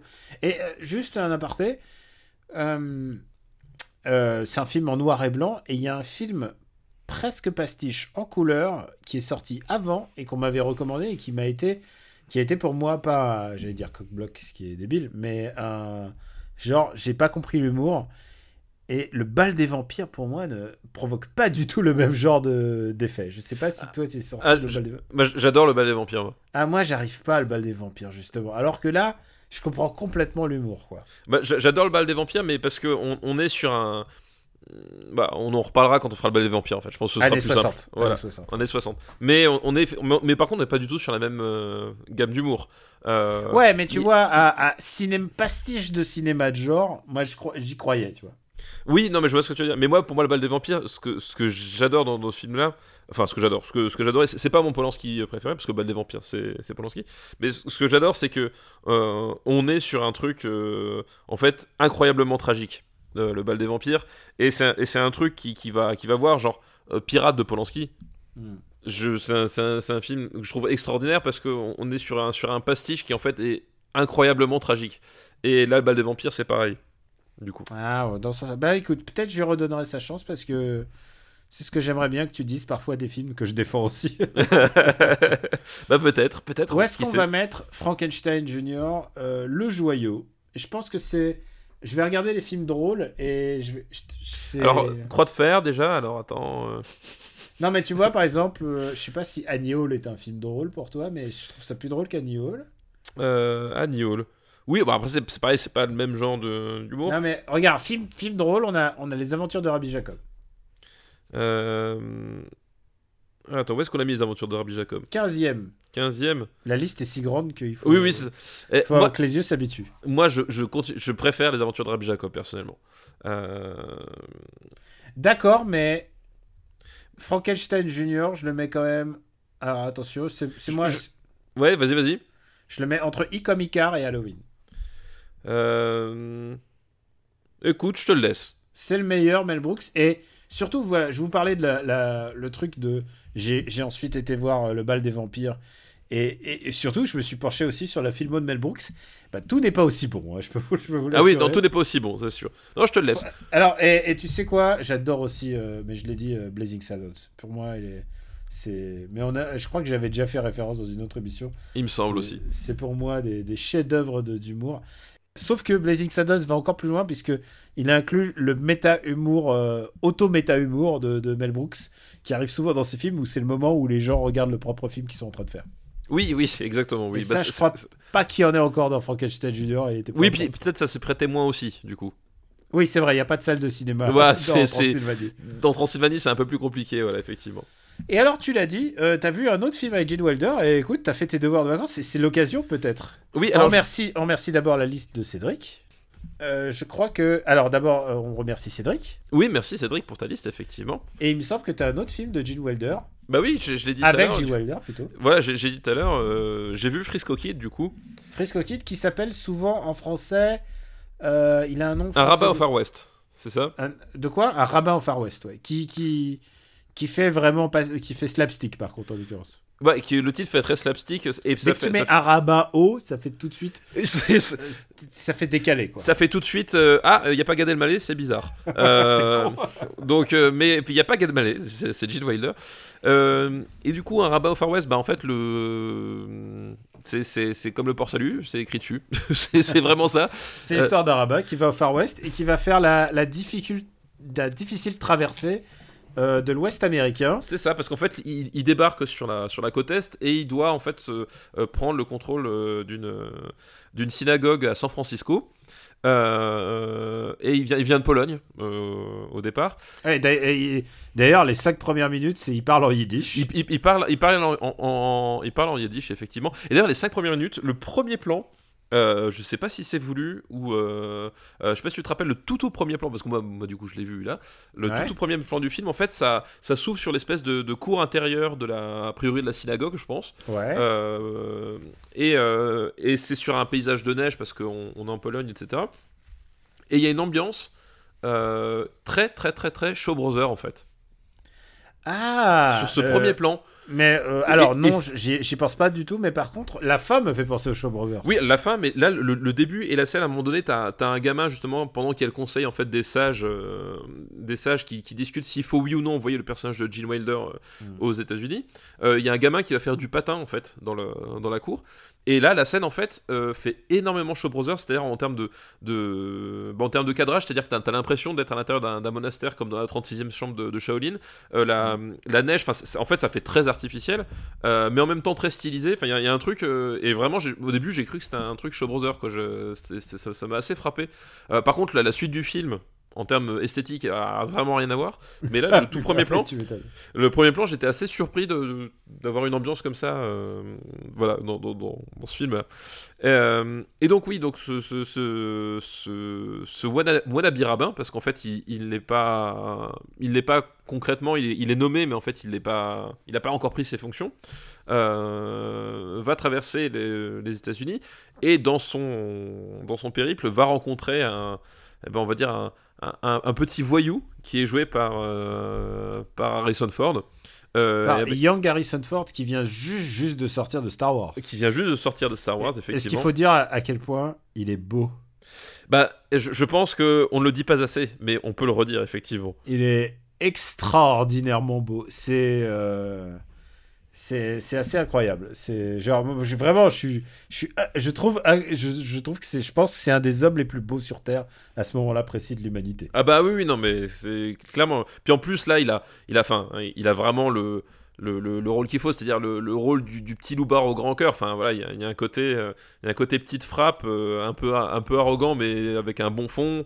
Euh, tu le vois fa- faire son, son, fameux gimmick de, de, de lèvres quand il comprend pas, ou, quand il comprend pas une situation, voilà, pour, euh, pour montrer qu'il qu'il est énervé, mais qu'il essaye un peu de de, de, dominer la situation sans vraiment y arriver. Enfin, on retrouve vraiment complètement Harrison Ford tous ces, tous ces tics qui vont faire que tu, qui- qui- que tu craquais à l'époque, quoi. Qu'est-ce que tu as pensé du film? Euh, bah, j'ai pensé que le, j'ai trouvé que le film était assez étrange en, euh, notamment sa première partie. Euh, Ah, tu veux dire euh, parce qu'il y a tout un moment avant qu'il rencontre euh, alors, c'est pas tellement ça. Ça, à la rigueur, il y a, scène préférée. alors oui, alors le truc c'est qu'au début il se fait dépouiller en fait Voilà. il, Il- est il- trop gentil, il voilà, se fait il, dépouiller. il- est trop gentil, il se fait dépouiller. Mais de toute façon, c'est enfin, c'est toute la thématique du film, c'est-à-dire qu'effectivement, il va. C'est le bon c'est le bon dieu de contre le, le vilain. Voilà. Et ah, parce que voilà, Harrison Ford est un braqueur de banque. Et en fait, à un moment donné, ils vont braquer. Enfin, il, va se retrouver complice d'un braquage de banque sans, le, sans le vouloir. Et, il va rendre l'argent en fait via le, bureau postal à la banque, etc. Enfin, t'as tout ce conflit-là. Non, il y a eu une scène moi qui m'a fait hurler de rire au début, euh, mais c'est très personnel. C'est quand euh, donc. Il est, euh, il est, il a tiffé comme un, comme un rabbin. Il vient de se faire dépouiller par, par des brigands et il croise des amiches. Et en fait, il débarque, il comprend pas que ce sont, il croit que ce sont des des, des rabbins eux aussi. Il comprend pas que ce sont des amis. Il commence à lui parler, en- enfin, il commence à leur parler en yiddish et eux ils répondent en hollandais. Et voilà. Et cette, cette scène m'a fait hurler de rire. Je suis Elle désolé. est, elle est hilarante. Elle est vraiment super drôle. Et je crois que c'est genre, il voit, la, il voit une croix ou un truc Ouais, comme c'est ça. Il, fait- voit une croix et il s'évanouit. Voilà. Il fait ah merde. Et il s'évanouit. mais, mais par contre, c'est un film ultra positif parce qu'il Oui. montre, il montre que finalement ils sont pas si différents en fait. Voilà c'est ça. Puis en fait, effectivement, euh, le- la, la scène d'après, les, euh, les Amish l'aident de euh, volontiers, etc. à le remettre sur, sur la bonne route. Mais la scène, je, la scène, je trouve vraiment super drôle.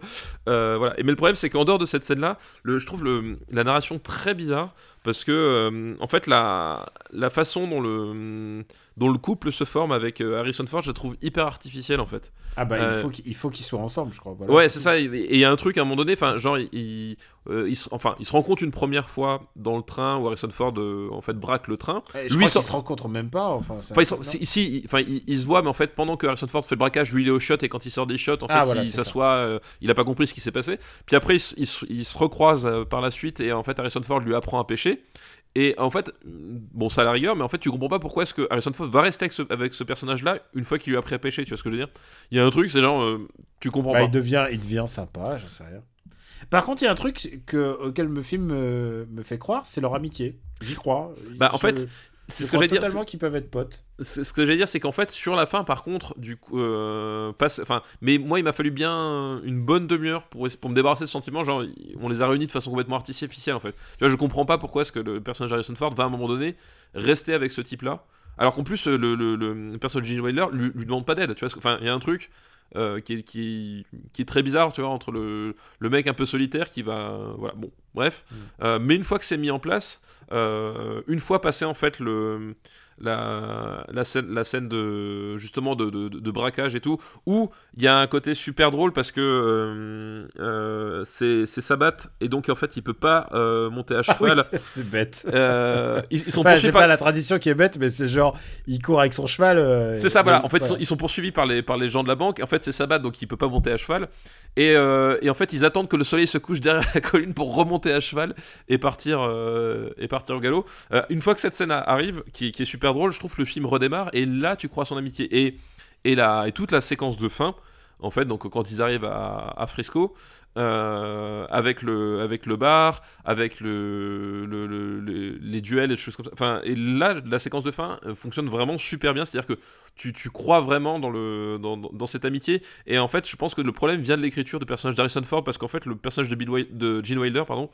euh, Il est super élaboré. il, il est super élaboré, il est cohérent et il y a aucun souci. Mais par contre, c'est la façon dont est greffé Harrison Ford dessus. Il y a un truc qui cloche au début. Ah. Euh, et en fait, tu sens qu'il voulait arriver à cette fin-là. Euh, et, que, et cette fin fonctionne bien, mais tu sens que voilà, il y a un truc un, peu trop décousu vers le milieu du film pour que, euh, bah, pour que ce soit euh.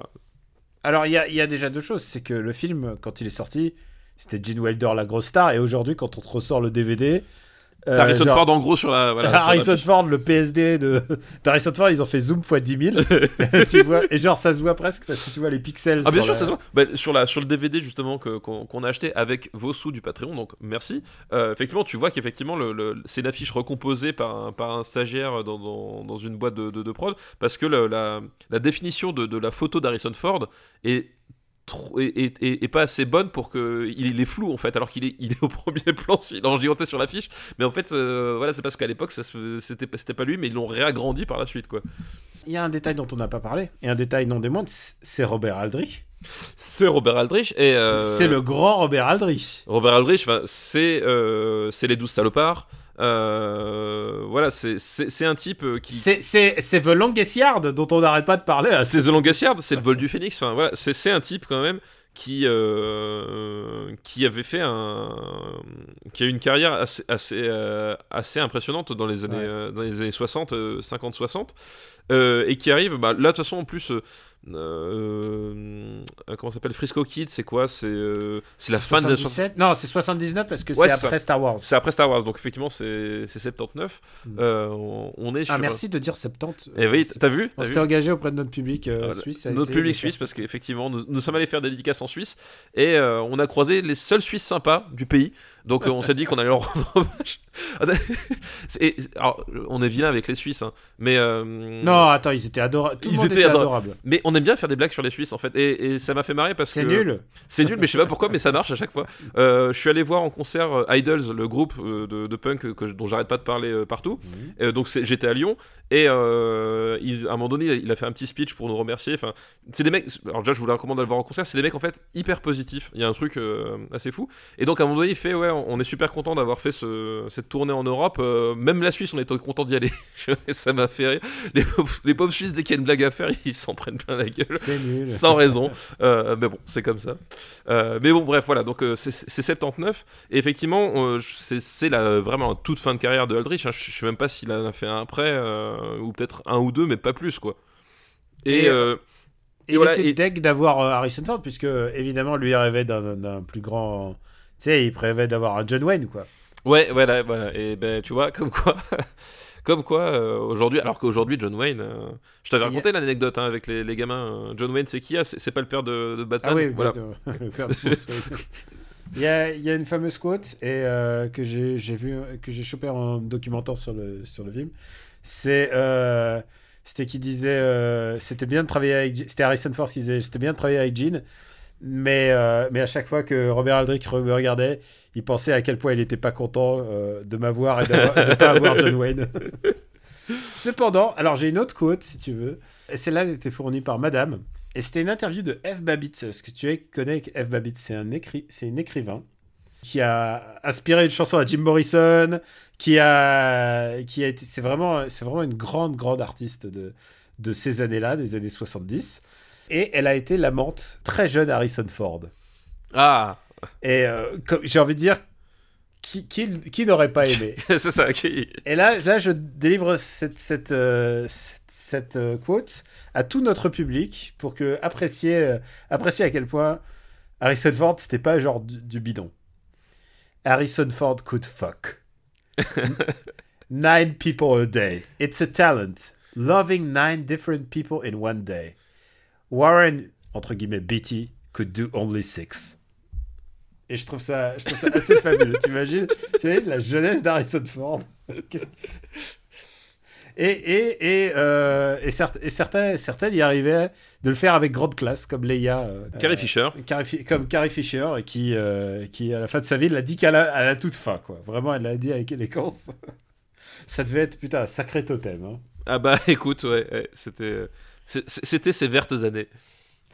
Alors, où est-ce qu'on va le mettre? Euh... Alors, c'est un film que je trouve adorable. Et tu vois, c'est genre, je le dis vraiment sans aucune condescendance. Je trouve qu'il respire une espèce de joie de vivre et de sympathie.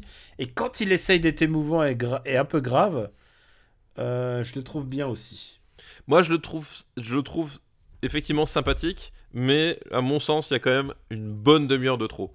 Euh, ou alors de, de demi-heure mal facodée. Enfin, il y a un truc. euh, Alors, moi, je vais, te, je vais te donner une fourchette. Et elle est petite. C'est ce qu'elles disent toutes. C'était con. Entre l'homme qui voulut être roi, je pense pas que ça aille au-dessus. Mais au-dessus de, des Chinois à Paris. Alors, l'homme qui voulut être roi. Entre Guide le quar- 45 et 50. 45 et 50. Euh, Ah, moi, j'ai beaucoup de mal à le voir au-dessus de Délivrance, tu vois. Délivrance, il est où? Ou même French Connection, en fait. Vraiment. Ah, peut-être French Con- Oui, c'est vrai. French Connection et d'accord. 55, je- j'ai du, vraiment du mal à le voir au-dessus, tu vois. Ah, donc ça veut dire que notre barrière maintenant, ça va être vivre et laisser mourir. Euh, ça va être vivre et laisser mourir, exactement. Ok, d'accord. Ouais, peut-être que je l'ai je l'ai survu. Tu vois bah. Après, moi, j'ai aussi plus d'affection pour The Driver, mais je te le laisse. euh, Et après, tu sais quoi? On n'est pas les gens concernés. Genre, euh, pour nous, Rabbi Jacob, euh, le prisme français est forcément. Bah plus- oui, forcément, ouais. ouais.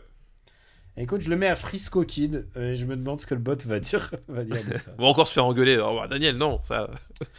Alors, regardons combien de temps on a. On a le temps de faire une liste là. On a le temps de faire une, même une double liste. Je vais voir comment on va se Ah. débrouiller. Alors, c'est une liste qui nous est envoyée par deux personnes. D'accord. Et ils nous ont envoyé le, le titre avec le même, le même titre. Alors, est-ce qu'elles se sont concertées, ces deux personnes? Je ne pense pas. Ah. Elles ont deux pseudonymes différents, deux mails différents. Et l'une est signée Arthur Blondel Merci Arthur pour ta liste. et l'autre est signée Corto Maltese. Merci Corto pour ta, pour ta liste. Toujours été fan Et- de Frank Miller. C'est con. Voilà. Putain, tu me fais rire à chaque fois que tu Oui, fais cette blague. oui, bah, ça marche bien, ça marche bien. Et cette liste est une quote qui est Qu'est-ce qu'on est bien entre mecs? Dommage qu'on ne soit pas tous pédés. D'accord. Et à un film près, c'est la même. Oui, bah, de toute façon, vu que la côte est tirée d'un film, euh, j'imagine que, Voilà. que qu'il est dedans. Mais... Les deux films commencent par Mes chers amis de Mario Monicelli.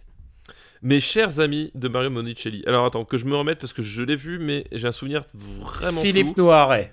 Euh, attends. C'est bon, tu remets ou pas? Hugo Tognazzi. Oui. C'est bon, tu remets ou pas?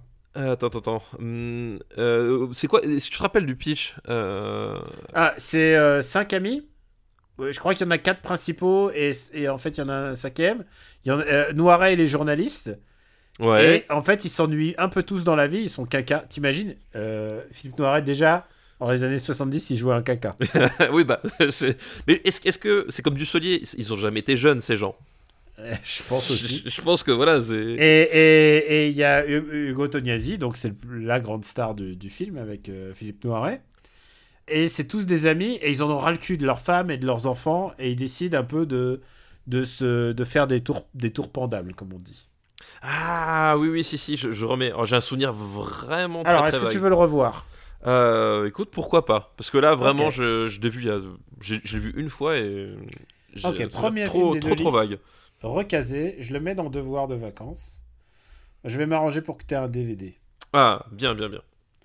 De manière, euh, vu, vu tout le taf qu'on a, je pense pas qu'on va faire ça avant la fin de l'année. non, oui, le- toute C'est pas. Voilà. voilà, on a, de toute façon, on a aussi trop de trucs de, de, de prévus hein, en fin d'année.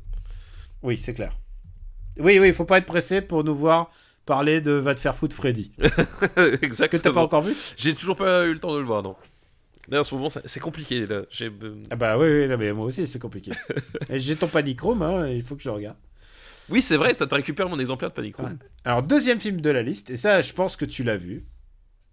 Euh, Nous irons tous au paradis de Yves Robert. Ah bah oui, évidemment. Nous irons tous Et au alors paradis. Est-ce qu'on devrait parler de Nous irons tous au paradis avant d'avoir parlé? Ah mais non, on l'a classé. On l'a classé. On, l'a classé. un éléphant sans tromper. Bah oui. Donc on peut en parler sans aucun problème, Bah c'est oui. moins bien. Oui, oui.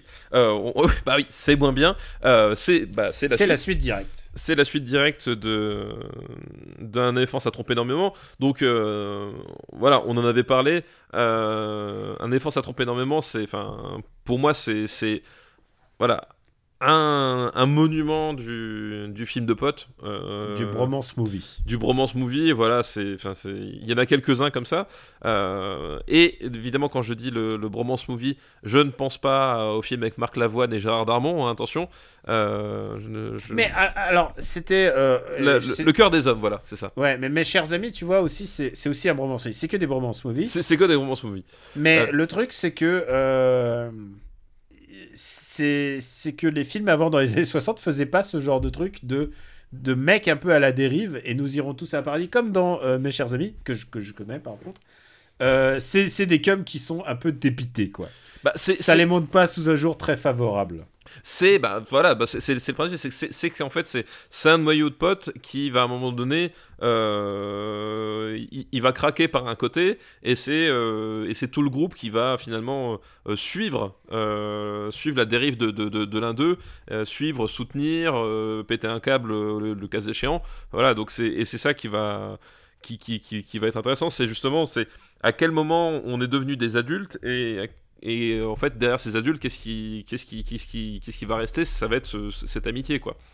Et, euh, et donc là, c'est effectivement la suite d'un effort, ça trompe énormément. C'est forcément moins bien. Euh, Enfin, forcément non, mais là, pour le coup, c'est moins bien. C'est-à-dire que bah, c'est un film qui, qui est moins frais, moins, moins fluide aussi. ils, essayent de refaire d'avoir le même en, anglais on dirait les mêmes beats quoi Oui, oui, c'est- ils oui. d'avoir le même tempo le même machin C'est un peu le problème, c'est qu'effectivement, l'idée, c'est on, on va Guy Bedos il est toujours dans sa relation machin On va vous redonner Euh. la, la- la même chose, euh, bah, sauf que le problème c'est que cette même chose, elle a déjà été racontée en fait une première fois et que ça fonctionnait très bien la première fois, mais que du coup, bon, quand tu, quand on te, on te la resserre, c'est, on, on s'attendait peut-être à un truc plus, pas, je dirais pas jusqu'à dire audacieux, mais plus, plus différent. Voilà, je ne sais pas. Et euh, et en même temps, et en même temps, c'est ce qui fait que le, comment s'appelle le le film reste attachant malgré tout parce que euh, ces personnages-là, quand tu les as aimés dans un, éléphant, ça trompe énormément, t'es content de les retrouver malgré tout et t'as des scènes euh, t'as des scènes euh, qui sont mortelles enfin voilà la, la scène du tennis enfin voilà t'as des ah la scène du tennis c'est dans c'est dans celui-là ouais. la scène du tennis qui qui est vraiment vraiment euh, su- super bien. Euh, voilà t'as as quelques quelques moments de grâce et l'alchimie fonctionne encore en fait. Euh, mais ça fonctionne moins bien que, que pour le premier épisode quoi. C'est toujours raconté par la voix de Étienne donc qui est euh, merde Jean Rochefort. Jean Rochefort oui c'est ça. Jean Rochefort c'est toujours c'est toujours la même signature en fait. Il, c'est- il- il- il reste le, le, le, le, le- le pivot on va dire Ouais, je suis quand même très. Moi, mon personnage préféré, avec Jean Rochefort, quand même, Guy Bedos, c'est hilarant, je. Bah, Guy Bedos, oui. En plus, il est vraiment dans, dans- Lui, il est, il est pour le coup dans, dans, dans, dans, dans ce rôle de, de, de, de, de- de mec un, un peu paumé partout. Euh, parce que euh, lui, il est, il est sous, sous une espèce de, de pression, euh, pression sourde en fait. Il sait pas trop ce que ce qu'il doit faire, ce qu'il doit être dans sa vie. Il est sous la pression de sa mère, Il est qui est pas- joué par Marthe Villalonga. Marthe Villalonga dans le rôle de la mère de Guy Bedos. Enfin, c'est c'est vraiment le, le- ce que t'as envie de voir du cinéma. c'est exactement ça. Enfin, c'est- elle, est, elle est géniale. Leur couple, un couple d'acteurs pour le, pour le coup, euh, fonctionne super bien. Et justement, et, et il est ce- celui qui, qui va incarner le plus cette espèce de, euh, de frustration euh, postmoderne. Parce qu'en fait, comme on, comme on l'a dit, euh, c'était pas trop à la mode dans les années 60, mais même dans les années 70, c'est-à-dire que cette espèce de. de de, mal-être du mal-être du mal urbain en fait c'était un truc qui enfin c'était pas un sujet en fait vraiment et mais ça va dessiner en fait dans, dans, cette paire de films ça va dessiner finalement le, ce, qui, va devenir un vrai sujet à partir des, des années 90 euh, fin des années 80 voilà cette espèce de, de, de, de mal-être du euh, Le spleen. Voilà, c'est le- vraiment le spleen, euh, le- voilà. le, sp- le spleen du, du, du riche bourgeois. hein. Voilà du, riche bourgeois parce qu'effectivement tu, tu peux partir du principe que c'est des personnages qui ils sont ils sont pas dans la pauvreté ils sont pas victimes de discrimination euh, théoriquement ils ont pas Il y a quelque chose qui les fait chier dans la vie. C'est ce que tu vas voir dans Mes chers amis. hein. Voilà, exactement. Et euh, effectivement, et théoriquement, c'est des gens qui ont pas à se plaindre d'un point de vue. Voilà, tu, il y a toujours pire que pire que soi. Bah eux, vraiment, ils sont dans la catégorie où t'as beaucoup plus de monde qui ont des situations objectivement pires. Mais effectivement, il y a un espèce de truc de, mal-être qui, traîne sans avoir de, de, de, de raison précise. Et, euh, et c'est qu'est-ce qu'on en fait? Et justement, c'est aussi pour ça que le personnage de de, Rochefort va être le, le- point de pivot de ces, de ces deux films parce que c'est enfin, lui qui à un moment donné va faire les va péter le plomb va sortir en robe de chambre sur une corniche va euh, Euh, C'était pas dans le précédent ça, ça, c'est dans le précédent mais voilà Ouais. mais c'est- c'est c'est lui qui voilà c'est c'est lui Ouais, qui c'est va comme ça commence le précédent. c'est comme ça commence le précédent quoi et c'est euh, Et que tu peux pas faire plus ouf que cette- ce début, quoi. Exactement. Et là, voilà, et là, on continue là-dessus, c'est-à-dire, ben, ben, on s'en est pas vraiment débarrassé. Euh, voilà, qu'est-ce qui nous reste? Et c'est, bah, c'est l'occasion de, de, de faire d'un un espèce de de de, de, de, de- de rencontre d'acteurs dans, dans, dans des voilà qui de, grands acteurs t'as as Victor Lanoux aussi qui est dans qui est dans le tas euh, qui, qui est peut-être euh, un de ses meilleurs rôles hein, Victor Lanoux euh, voilà, donc c'est t'as, t'as tout ce côté-là, c'est, c'est- on, s'en sert pour, euh, pour servir des acteurs des, des, des, des rôles qui sont attachants, des rôles qui sont complémentaires, et voilà, et sur une dynamique. Et là, comme on, a, on perd en fraîcheur par le premier épisode, on est sur une dynamique plus, enfin on est sur du fan service, voilà. Pour le coup, c'est un vrai film de fan de service, quoi. Et euh, il y a aussi un personnage qui est encore plus euh, fouillé, puisque c'est. Je sais pas si on l'avait dit à l'époque euh, du premier, mais le personnage de Claude Brasseur, Oui, Claude qui, Brasseur. oui. est, euh, qui est. Je crois que ça, c'était dans le 1, qui fait son coming. fait son, pas son coming out. Euh, oui, je crois que c'est dans, il me semble que c'est dans le premier. C'est dans le 1, et dans le 2, euh, son, son plot pour, se poursuit encore, parce que je crois qu'il est. Sa famille le sait pas, mais il, doit, il a un mariage forcé ou un truc comme ça, et, et au bout d'un moment, il, il, euh, il laisse le, il laisse le mariage en plan. Et, euh, et c'est un des rares persos, genre, euh, homosexuels positifs du cinéma français de l'époque. Oui, et puis. euh, C'est-à-dire pas montré comme une, pas montré comme la caricature. Voilà, euh, c'est pas une folle en fait. C'est pas une folle en fait. C'est, ça je le. veux dire positif dans le sens enfin c'est pas c'est le problème du cinéma dans, son ensemble à cette époque-là c'est que l'homosexuel était montré de manière toujours négative Bah, soit toujours négative, ou soit effectivement la caricature de, la folle extravertie. euh, euh, voilà, effectivement, t'avais, t'avais ce, On, en, on, en avait parlé quand on avait, quand on avait évoqué la cage aux folles. C'est que dans l'absolu, en fait, visuellement, euh, d'un point de vue rythmique, il y a des trucs très drôles dans les gags, mais c'est un film qui a fait beaucoup de mal euh, à la représentation de l'homosexualité. mal euh, mal et bien il y a, il y a mal et bien, c'est très, par- mais- c'est très partagé euh, et mais disons- dans la communauté LGBT quoi parce qu'il y a ceux aussi qui se- qui, qui disent mais euh, ces personnages-là ils existent et on a le droit de les montrer. Oui, on a- on a- le seul truc le seul truc, c'est c'était que les seuls. Voilà, c'est ce que je veux dire. Seul- le seul problème de ce film-là, c'est que c'est les seuls qui montrent dans la cage aux folles. Et c'est du coup, et comme le film a été un carton, enfin c'était des millions d'entrées, euh, surtout, enfin surtout dans les années 70, hein, des millions d'entrées, c'était une échelle qui était vraiment énorme. euh, ben, c'était ça l'homosexualité, tu vois. C'était et, et, et ça s'est fait au dépens du film parce que euh, on est parti sur la cage aux folles, mais l'idée c'est que la cage aux folles, finalement, je pense qu'elle n'avait jamais dans l'idée d'être un, un film représentatif de, de la communauté homosexuelle. Ah, bien sûr tout, tout ça c'est post-factum Tout ça, c'est post-factum. Et eux, ce qui les intéressait, c'était, c'était le personnage, la situation, et de mettre euh, ben, Serrault dans un, dans, un, dans un rôle Mais- comme ça où, Et où il, Claude Brasseur, on où lui, il est parfait. clairement, on lui avait, mais comme tous les acteurs à l'époque qui s'engageaient là-dedans, on lui avait dit non, non, fais pas ça. Voilà. C'est Et- un truc et- à te faire cataloguer, tout ça. Voilà, et, exactement. et Claude Brasseur, c'est quand même, euh, faut pas le faire chier, Claude Brasseur, quoi. Et effectivement, et euh, voilà, donc euh, le problème avec Fall, c'est de, de ne proposer que ça. Et là, effectivement, on est sur un, sur un, sur un, sur, sur un personnage bah, qui, euh, qui est, je mets des grosses guillemets, normal. C'est-à-dire que il est intégré dans la bande de potes et euh, il a Et, pas de- et il l'accepte euh, une fois qu'il a fait son coming out, quoi. voilà, il, les- ses potes l'acceptent. Il est, il a pas de signe distinctif. Voilà, on est, on est vraiment, on est vraiment surmontré que juste, bah, c'est c'est une sexualité comme une autre, quoi, et que euh, c'est un personnage co- comme un autre. Et effectivement, euh, quand, tu, quand de positif, c'est dans ce sens-là, c'est que bah voilà, ça fait du bien d'avoir un- ce personnage-là, où finalement c'est une donnée bah, qui a une certaine valeur parce que la, soci- la société euh, n'accepte pas forcément euh, l'homosexualité, encore moins à l'époque que- qu'aujourd'hui, mais qu'en en soi, en termes de, de, de, de- de personnes et d'écriture de personnages, ben, ça n'en fait pas un, ça fait pas un personnage euh, exclu ou, ou anormal, quoi. Est-ce que je peux te dire à quel point on a parlé de tous les autres acteurs, mais j'adore Claude Brasseur. en fait. Ah bah, Claude Brasseur, acteur immense, euh, bien sûr. Il, je crois qu'il n'a pas eu le. Certes, il a eu des grands rôles, mais il n'a pas eu les aussi grands rôles que ses comparses ont eu. Ah, à part, euh, à part cependant euh, Guy Bedos, qui a pas vraiment. Bah, Guy Bedos- ouais, ce que je veux dire, Guy Guy Bedos, Bedos, il, il a mené quand même une carrière euh, sur deux fronts, quoi. Oui, puis Guy Bedos, ouais, c'est vrai que le, le cinéma, il a jamais trop eu de, de, de grands rôles, mais après aussi, c'est parce qu'effectivement, il a, il a fait sa carrière euh, euh, dans ce qui ne s'appelait pas à l'époque le One Man Show, mais. euh, Euh, bah, et ce qui s'appelle aujourd'hui le seul en scène. le, le sans scène, mais voilà, c'est, euh, il a poursuivi là-dedans et c'était plus, c'était beaucoup plus cloisonné euh, à l'époque. C'est-à-dire qu'une fois que tu partais euh, à la télévision, bah, te- tu faisais une carrière de télévision. Point. C'était souvent comme ça, quoi. Où est-ce qu'on va mettre euh, ce film moins bon que le précédent, mais. Mais attachant quand même. attachant, tout ça, etc. Voilà. Nous irons tous au paradis. Jolie bande-son. Oui, c'est vrai. Euh, donc un effort, ça trompait énormément. Où est-ce qu'on l'avait mis Il euh, était 45ème, j'ai dit? 45e, ouais. Euh... euh, 42, 42. 42, voilà, 42, j'ai retrouvé. Entre combat sans code d'honneur et le corps de mon ennemi.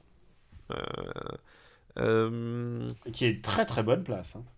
Eh ben, tu vois, par rapport à Frisco Kid, tu vois, euh, comment est-ce qu'on mettrait, euh, tu vois, en termes de, de film feel good. euh, Ah, je trouve ça moins fort que Frisco Kid. hmm, Alors moi, je trouve ça plus attachant parce que je trouve les personnages mieux construits. Ouais, Euh, mais il y a quand même le goût du Reviens-y qui est un peu. C'est déjà. euh, Oui. Tu sais, il y a le. Comment il s'appelle le... Tu l'as prononcé là, le, le film de bromance moderne là. Le, les, les, la bande Ah de- euh, oui, euh, le cœur des de hommes. garçons. Hein Le cœur des hommes. Ils en ont Il y a fait déjà un en petit plus. côté cœur des hommes 2. Oui, c'est ça, ils en ont fait trois en plus les cœurs des hommes, il me Bah ouais, à l'époque, genre Darmon, il a fait non, pas, c'est bon, le dernier, j'y vais pas. Oui, c'est ça, c'est le troisième, il, il est sans Darmon, c'est ça. C'est quoi, c'est Daroussin qui a sa Non, Daroussin était non, c'est Eric Elmodino. euh, Ah oui, je c'est Eric Oui, exact. Exact. Oui, oui. Tout à fait. Euh, Eh ben écoute, euh, moi je mettrais ça. Tiens, je préfère la Scoomoon en fait. Euh, place euh, place euh, 70. tu préfères la Scomoon à Un éléphant, ça trompe énormément? Ouais. Euh, Je, pré- je préfère, je préfère le je vieux préfère fusil. American Graffiti. Je préfère le vieux fusil. Je préfère Robin des Bois. Euh, euh, Je, je préfère, préfère la... la- baisse sanglante. Je préfère Bernard et Bianca. Ok, je préfère le la cuisse. Euh, On peut le faire longtemps hein, comme ça. je préfère Monde Ouest. Sérieux? Ouais. Alors, je préfère la grande bouffe. Ok. Euh, Je préfère le viager. ok, mais alors pas, pas, pas en dessous de Moonraker. Euh, Ok, d'accord, ça me va. Ça nous fait la place Octante 4. Finalement, c'est pas si mal. C'est pas mal. C'est un éléphant. Euh, non, c'est pas un éléphant. c'est- Non, c'est l'autre. Voilà. C'est nous irons tous au paradis. Faut Ce qui est un mensonge. Euh, Avouons-le. hein, euh, désolé que ce soit nous qui vous l'apprenions, mais Écoute, c'est un je mensonge complet. regarder une série qui parle de ça justement, ça s'appelle The Good Place.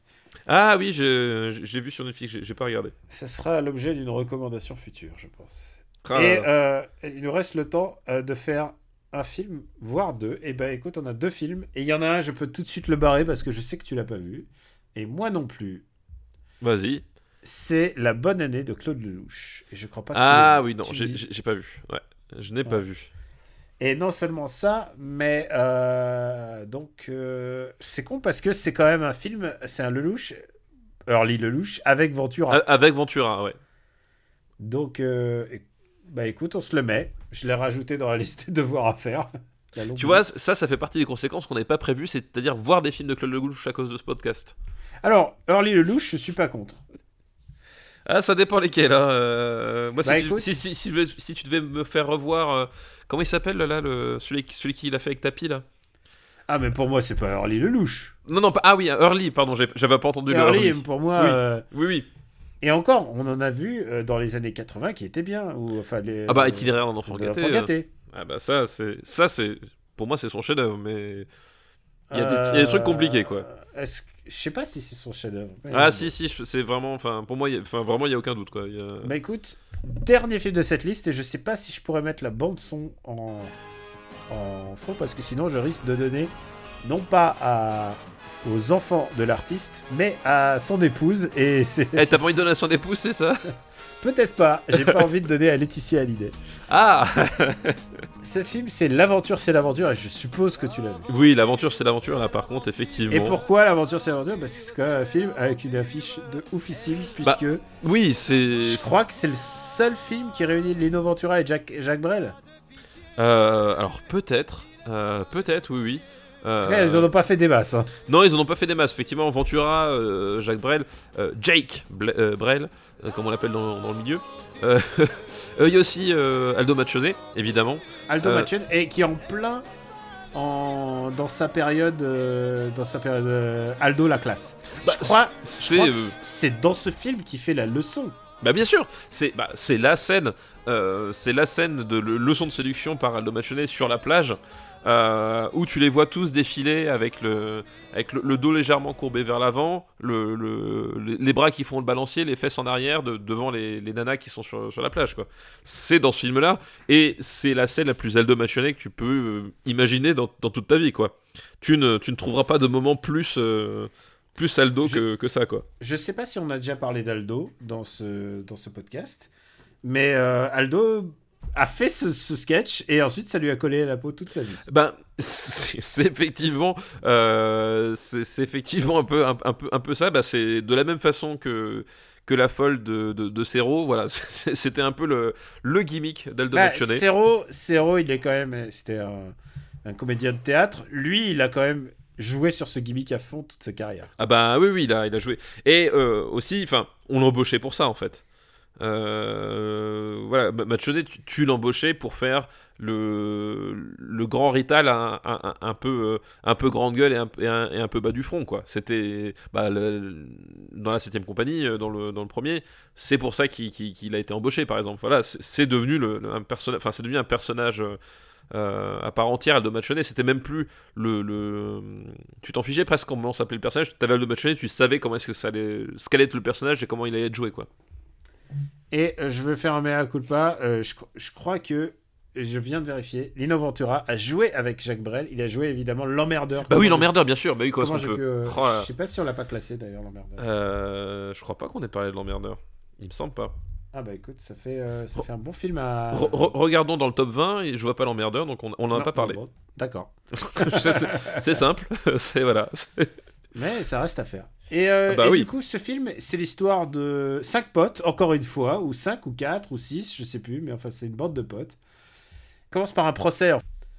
Parce qu'ils ont été chopés, euh, parce qu'ils magouillaient, euh, bah, tout ce que le film va raconter, en fait. Oui, bah en fait, c'est- c'est euh, le... C'est un, flash forward, enfin, c'est un flashback. Le film est- se déroule en flashback, plutôt. se déroule en flashback et, et ces types-là sont des truands en fait. Voilà, c'est Ouais. la, la- et c'est la une base, c'est technique ça. que Claude Lelouch utilise assez régulièrement, puisque dans son tout dernier film à être sorti, je crois que c'est ce qu'il utilise aussi comme dans, dans Chacun sa vie, c'est ce qu'il utilise. Bah, au début, ça commence par un procès et, et en fait, il aime bien le côté réquisitoire en fait. Lelouch. Il aime, il, sent, il, il- ouais. bah, ah, littéraire d'enfant gâté. euh, bah, c'est le principe du film aussi. hein. C'est un, un procès. c'est- un procès que se fait le personnage à lui-même, vu qu'il Ouais. simule sa propre mort et, et il- et il cherche à, à se remplacer pour euh, évidemment rattraper tout ce qu'il a fait de mal dans sa vie. Et euh, même quand t'as pas de procès, un homme et une femme, c'est un film qui est, qui est déconstruit aussi au montage. Euh, donc voilà, donc c'est effectivement le, le, le- les, les, les, les, les va-et-vient euh, euh, narratifs euh, dans, au montage, c'est effectivement une, une marotte de, de, de Lelouch, quoi. Le truc, c'est que, eh ben, au fur et à mesure, c'est ces espèces de petits truands. C'est des truands au début. euh, Oui, c'est ouais. des petites frappes. hein, Enfin, C'est même pas des gangsters, mais le Non, truc, voilà, c'est pas des gangsters, oui, qu'ils se décident à euh, enlevé. euh, bah, enlever, mais surtout à utiliser une méthode pas douce, mais à escroquer, euh, à escroquer euh, les, les méchants en fait, ou plutôt les, les membres, les membres de, bah, du gouvernement. Je sais plus s'ils vont pas chez un ministre. Bah, ils, Et- ils, ils- ils cherchent aussi, ils cherchent aussi à enlever des célébrités, enfin, parce Ouais. que. Et Parce ils que enlèvent, Johnny Hallyday, ils enlèvent justement. Johnny, donc. D'ailleurs, il le fait volontiers en fait. Il se laisse enlever. Oui, bah oui, parce que bah, c'est c'est ça en fait. C'est des ces types-là, c'est des c'est des bras- enfin c'est les pieds nickelés en fait. Oui. Voilà. Enfin si tu si tu devais trouver qu'un seul qu'un seul angle pour parler de ce film-là, c'est une- c'est l'adaptation des, des pieds nickelés. Qui les pieds nickelés, c'est pareil, c'est des c'est des cambrioleurs à la base dans la dans la bande dessinée. Donc là, on est vraiment sur le sur le sur la, sur la même chose, c'est que c'est c'est Il, c'est se- des- il se retrouve en pays en Amérique du Sud ou en Afrique. ouais, je, je sais plus et, où euh, le, et le ils continuent- décor. tu sais, ils font des, euh, ils font des, euh, des détournements et à un moment, si je me souviens bien, et euh, c'est qu'à un moment, ils essayent de kidnapper le pape. Euh, oui, il y, a- y une histoire comme ça. Il y a une histoire comme ça. Et Enfin, euh, vraiment, c'est du, c'est du petit larcin. C'est, c'est vraiment ça. C'est les pieds nickelés, mais version Jacques Brel, Lino Ventura et les autres. quoi. Voilà, et, et, et, et, Attends, il faut, faut nommer les autres. C'est Charles Denner, Charles Gérard et Aldo, évidemment. et, et- et Charles Gérard, c'est un, c'est un acteur que j'ai- j'aime beaucoup. C'est c'est une, c'est une, une, comment s'appelle, un- une gueule de, de second rôle euh, assez, euh, assez récurrent du, du cinéma français que, que j'aime beaucoup. Euh, Il y, a- il y a un rôle de lui qui m'avait particulièrement marqué quand j'étais môme, c'était dans euh, Flic ou voyou avec euh, Bébel, où Ah, il joue, oui. où il joue le euh, en gros l'homme de confiance de Belmondo, celui qui, celui qui, qui lui fournit les informations et les, les flingues et tout. Et voilà, c'est un acteur que, que j'aime beaucoup. Tu sais jamais trop comment il s'appelle, mais euh, c'est un type que j'aime beaucoup. Ah, mais il a vraiment une tête de mafieux, hein, jeune. Bah, il, il a, bah, il a une tête de mafieux niçois. Euh, désolé pour les, pour les mafieux niçois qui nous écoutent. Henri Michel, on pense à toi.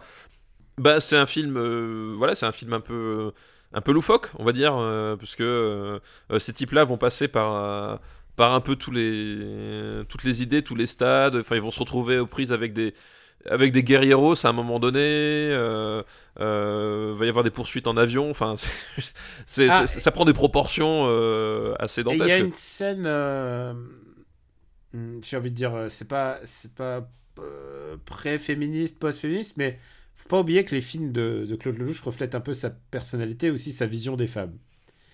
Et il y a cette fameuse scène où les prostituées, tu sais, ils font une espèce de colloque. C'est pas Oui. un colloque, ils sont un truc en université de revendication des, des droits des prostituées. Et tu sais, quand je vois cette scène, je me dis, là, c'est clairement euh, Claude Lelouch qui fait parler un personnage, quoi. Oui, oui, Claire, Et oui, c'est oui. aussi un peu ce problème qu'ont souvent les films de Lelouch. C'est que t'as l'impression qu'ils ont tous été écrits par Lelouch et que c'est toujours la même voix qui parle. Bah, c'est parfois un peu le, le problème, c'est qu'effectivement. Euh, Je sais pas si on a déjà soulevé. On sait pas, on n'a pas fait souvent de Lelouch. Non, non, Celui-là, bah, en tout cas. le, Bah, c'est peut-être le problème de celui-là ou de- des autres, c'est que à force d'écrire tous les rôles et de faire soi-disant du sur-mesure pour tout le monde, en fait, t'as l'impression que finalement, euh, c'est la même voix. Bah, c'est ça, c'est ça le truc, c'est que euh, parce que je crois que la seule fois on en a parlé, c'était pour y tirer un enfant, d'un enfant gâté justement. Euh, c'est qu'il y a, un côté euh, très écrit chez chez Lelouch et et et très écrit au sens vraiment euh, littéro-littéraire du, du, du, du, du sens, ce qui fait qu'effectivement, tu as beaucoup de, de moments de récitation, en fait, parfois. Alors là, dans, dans ce film-là, c'est, moins le cas parce que tu as tout le côté rocambolesque qui, euh, qui, qui prend le dessus et que mm, cette espèce de, de, de, de bande de, pieds nickelés ben, euh, fait que c'est attachant. Mais c'est un problème qu'on va retrouver dans beaucoup de Tu films. sais et que pour lui, pour lui, il l'a réalisé comme un documentaire. Pour lui, c'est, il essaye de refléter l'épo- l'époque, Oui, oui. de- la folie de son époque. hein, Ouais, bien sûr. Mais euh, c'est un truc qu'on va retrouver par la suite, et c'est aussi mon problème avec Lelouch, c'est que voilà, c'est c'est effectivement un des films très écrits et pas dans le bon sens du terme, euh, très taiseux en fait. Euh, et t'as ce côté-là qui peut Ce être. sera pas le dernier. Ce sera pas le dernier. Voilà, et t'as ce côté-là qui peut être un peu assommant, euh, qui peut être un peu assommant aussi. Et euh, on l'avait pas tant nommé, et en plus j'ai du mal prononcer son nom, mais il est décédé il y a pas si longtemps. Faut parler des musiques, Parlons des musiques, puisque effectivement. euh, évidemment c'est lui, c'est Francis. C'est Francis. Et oui, c'est vrai que. euh, Francis Lay. Fr- Ah, Francis Lay ou Francis Lay? Euh, moi je dis Francis Lay, mais alors après. Ok, euh, je pense que c'est toi qui as raison là sur ce coup-là, parce que moi je disais Lay, mais en fait c'est Lay. Francis Lay, bah oui, on, on en avait. Décédé le mois dernier, je crois. C'est ça exactement. On avait beaucoup parlé au moment de l'itinéraire d'un enfant gâté pour sa, sa symphonie d'un enfant gâté, qui que je trouve vraiment extraordinaire. Et effectivement, il, il est parti. il est parti il y, a, il y a pas très longtemps.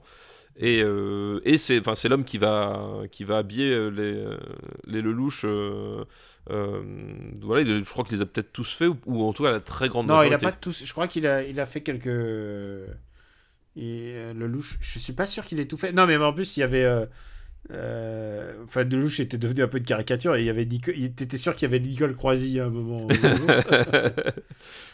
mais euh, en tout cas, euh, c'était un grand compositeur de, de musique de film et c'est vrai que le louche, il se donnait à fond quoi.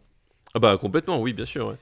Tu savais qu'à un moment, la caméra allait tourner autour. Ah, ça, c'est surtout les années 80. Tu savais que la caméra, elle allait tourner autour des acteurs sur du Nicole Croisy. Et là, j'ai fait, ouais, c'est pas possible. ce ce- ce- ce n'est pas pour moi. non, et faut quand même dire, il a quand même composé un homme et une femme. Et avec ça, tu peux. Bah, quand, Tu vas au paradis, quoi. Une fois que t'as fait Shabadabada, je crois qu'effectivement tu peux te permettre un peu de faire n'importe quoi. Globalement, t'as ta Voilà. place au Panthéon, quoi. Exactement. C'est. C'est comme le petit air de clavecin de Ennio Morricone, moi ça me. Oui, voilà. y a des- ça c'est- je m'envole tout de suite, euh, je m'envole tout de suite dans d'autres horizons. Quoi. Mais tu sais, c'est euh, c'est quelque chose que disait euh, le réalisateur Howard Hawks euh, et que je trouve assez vrai d'une manière générale d'un point de vue de la d'une carrière artistique, c'est quand on lui demandait qu'est-ce qui fait selon vous un, un très bon film? Et puis il disait un très bon film c'est trois scènes très bien et aucune de mauvaise tu vois? C'est à dire que t'as pas besoin que ton film soit tout le temps génial c'est qu'à un moment donné si t'as si as réussi à faire les, les bonnes scènes au, au bon moment t'as as gagné la partie et là Francis Lay c'est pareil c'est que effectivement c'est un type qui a, qui a fait Shabadabada en- après en termes de composition euh, musicale et, et d'impact culturel euh, il- globalement si si- s'il fait Bah. pas un truc atroce derrière enfin complètement atroce Oui. derrière le mec il, il- il a sa place dans, dans l'histoire du cinéma français quoi J'ai j'ai complètement compris euh, cette pique envoyée au euh, compositeur de GoldenEye. Où est-ce qu'on va mettre l'aventure C'est l'aventure. Et tu parlais de bonnes scènes. Dans l'aventure, c'est l'aventure. Par contre, il y en a des bonnes. mais oui il y, a- y y une scène que j'ai en mémoire. C'est la scène où ils sont euh, tous les 6, je crois. Non, 5, 6, je sais plus combien ils sont. euh, Dans la voiture avec Johnny Hallyday au milieu. oui bah oui il y a, il y a- il y a- il y a- Et il faut voir Johnny Hallyday avec sa mine des années 70 qui était un peu la même que celle de, de tout- toutes ces années. C'est, il allait déjà l'air à que Johnny quand même. bah, il- il- Ah, effectivement relevé. euh. Il y, a- il y a- il y a un peu de ça, c'est-à-dire qu'effectivement, c'était plus l'idole des jeunes. Il y a eu la. Euh, Johnny au tout début c'était l'idole des jeunes, c'est quand il est- quand il, il était montré au public euh, avec sa, sa, sa coiffure bien bien mise, Ah etc. c'était une idole des stades. Voilà, et, et là, là effectivement, le, on, on arrive euh, au- dans les années 70, il commençait à être le, le, le- le Johnny Rocker, quoi, avec les, les cheveux longs, avec la sueur lors des, lors des concerts, le- les vestes en jean, enfin voilà, on était sur un, sur un autre personnage, quoi. Et, euh, et je trouve que c'est, des scènes uniques. Quoi. Tu vois Cabrel, tu vois Ventura. Oui, et, et, et, et c'est marrant parce que je, je- maintenant que tu le dis, l'aventure c'est l'aventure. Aussi, moi je repensais aux, aux fameuses scènes avec les guerrieros, tu sais, avec les, les dynamites quand euh, ils Donc ont les. c'est, en, Amérique du Sud. En Amérique du Sud, ouais, ok. c'est ça. Euh, quand ils, ils ont les dynamites, tu sais, à un moment donné, t'as une scène où t'as, où il a une, une dynamite dans la bouche et il essaye de. On lui allume, puis il essaie de, de, de l'éteindre. Je repensais à Bananas de, de Woody Allen. Ah, d'accord. Ok, waouh, c'est pointu. Mais tu vois, il y a, enfin, il y a, je, retrouve qu'il y a, cette espèce d'aspect un peu, euh, un peu, euh, un peu foutraque, mais alors, moins, moins mégalo que, que chez Woody Allen parce que ben. euh, Woody Allen, c'est le principal son intérêt de Woody Allen, ça reste Woody Allen à chaque fois. Mais on, on retrouvait un peu cette espèce d'un peu d'aspect un peu foutraque aussi avec des avec des, des- des- des personnages qui vont qui vont qui vont côtoyer des, des, des milieux euh, voilà des milieux un peu un, un peu dangereux mais c'est jamais très, très sérieux enfin voilà il y avait un, je trouve qu'il y, a- il y a un pont à faire entre entre Bananas et l'aventure c'est l'aventure Où est-ce qu'on va mettre euh, Francis? Euh, Où est-ce qu'on va mettre l'aventure C'est l'aventure? Euh, Ah oui, Francis, je me disais pourquoi s'il dit Francis Mais oui, à cause de, de Francis Lay. Et, Euh, et tu sais quoi Et je suis en train de penser, mais euh, euh, un truc fou, c'est qu'il écrivait les musiques avant le film en fait pour le louche. ah Parce oui, que le bah, il se les mettait, il se les mettait en Walkman et tout ça. Et tu sais, c'était un mec assez musical le louche. Enfin, ça Alors- toujours. Ah, alors du coup, c'est- lui en fait qui a fait les, les films. C'est le louche, il est pour rien. C'est ça que t'es en train de me dire. C'est ça, ça que t'es en train de me dire. Alors, où est-ce qu'on est-ce qu'on met? Euh, où est-ce qu'on met l'aventure? C'est l'aventure. Euh, C'est un film que je j'aime bien, mais euh, Eh, C'est un film culte pour certains. ah oui. bah, alors ça, par contre, je peux le comprendre complètement. Euh, Mais par exemple, tu vois, c'est mon goût personnel me pousserait plus à l'aile ou la cuisse, tu vois. Ah non, quand même pas. Euh, Ah non, ok, non, je l'entends, mais est-ce que c'est au-dessus du vieux fusil? Ah non. Ah non, voilà. non, non. à chaque fois, voilà, tu, tu, tu trouves l'argument. Non, euh, effectivement, entre, entre Cliss et le fusil, il n'y a pas énormément de place non plus. Euh, mais par contre, je mettrais au-dessus de, au-dessus de la baie sanglante quand même, tu vois. Ok, d'accord, c'est bon. Donc ça, ça va être euh, l'aventure, c'est l'aventure. Donc un film de Francis Lay, assistant réalisateur Claude Lelouch. Tu sais qui était l'assistant réalisateur de Claude Lelouch à l'époque euh, Très souvent, je sais pas si c'était le cas sur celui-là, c'était Eli Chouraki, ah oui, exact, c'est vrai. qui, va, qui va devenir ensuite... euh, Bah, qui va, qui va devenir ensuite Eli Shouraki. qui, Euh, oui, qui va ensuite faire carrière c'est ce qui va de- devenir lui-même. euh. Ouais. Bah écoute, on a fini pour aujourd'hui. Eh ben écoute, oui, ça y est, nous sommes arrivés au bout des listes. Est-ce que ça serait trop te demander d'avoir une petite reco? Euh, eh bien, ça dépend, Daniel. Tu, tu es prêt à allonger combien pour que je fasse une recommandation là? Oh là. Ça se négocie cher, ça se négocie je, dur. Je sais où tes enfants vont à l'école. Euh, bah oui, recommandation du coup. euh, comme ça va être euh, a priori le dernier épisode à peu près normal de Super Ciné Battle pour la fin, pour l'année 2018. Euh, Ah, on sait jamais, on sait jamais. On sait jamais, mais a priori, parce qu'on on est quand même euh, publié euh, le, quoi, c'est le 3 décembre, donc donc Noël va arriver à grands pas. Et les gens sans doute se demandent-ils, mais euh, quel euh, quel jeu de société je peux pouvoir offrir à ma famille euh, pour Noël? Et voilà. Et du coup, j'avais envie de parler de jeux de société parce que je voulais, je voulais parler d'un film que j'ai vu récemment, mais je me suis dit, si- je vais plus en parler dans After Eight. Euh, voilà, euh, qui, a, plus sa place dans After Eight. Et du coup, je, voilà, je voulais parler de, jeux de société et euh, d'un jeu qui est sorti. Alors, il est sorti en 2017, mais il est sorti en décembre 2017. Donc, bon, on va. et, surtout, en fait, il a, il a, il a eu des problèmes de. Comment s'appelle de, de stock vers le, le début d'année. Euh, puisqu'en fait il avait, il avait il a gagné des il a gagné des prix je crois notamment à, à Cannes parce qu'il y a, chaque année le un- une une grand messe du, du, jeu de société à Cannes. Il a gagné un prix. Et en fait il était en rupture de stock enfin en tout cas sur euh, sur Annecy Chambéry il était en rupture de stock pendant plusieurs semaines. Donc euh, finalement j'ai mis la, la- main dessus assez tard dans l'année. Et euh, ce jeu s'appelle Azul donc A Z U L Donc, Euh, le, bleu- le, le ciel non c'est à dire bleu bleu. Oui, le, le bleu ciel. ouais. Voilà, bleu. euh, bleu. Euh, et c'est un jeu. Alors, quand, quand je vais vous le dire, ça vous fait paraître bizarre, mais c'est un jeu en fait de, euh, qui se base sur des faïences. Euh, reste- restez avec moi, c'est- c'est- c'est- je vous assure, c'est vraiment bien. L'idée- là, sais quoi, s'ils ont écouté jusque-là, c'est qu'ils sont avec toi. Voilà, exactement. Non, mais l'idée, c'est qu'en fait, en gros, t'as as des carreaux de faïence. Bon, c'est pas de la vraie faïence, hein, parce que sinon, ton jeu, tu vas le payer 400 balles. Euh, c'est c'est- c'est des morceaux de plastique, mais dans, la diégèse, j'ai envie de dire, du, jeu, c'est de la faïence. Et tu vas devoir, en fait, euh, t'as un- t'as un- t'as un- t'as un- une portion de mur sur laquelle tu vas devoir euh, coller des carreaux, de faïence pour faire une, ornement- une ornementation. Et l'idée, c'est que euh, tu peux pas mettre tes carreaux euh, n'importe où, c'est-à-dire que tu as, des lignes et tu as des colonnes, et sur une même ligne et sur une même colonne, tu peux avoir qu'un seul carreau de chaque type à chaque fois.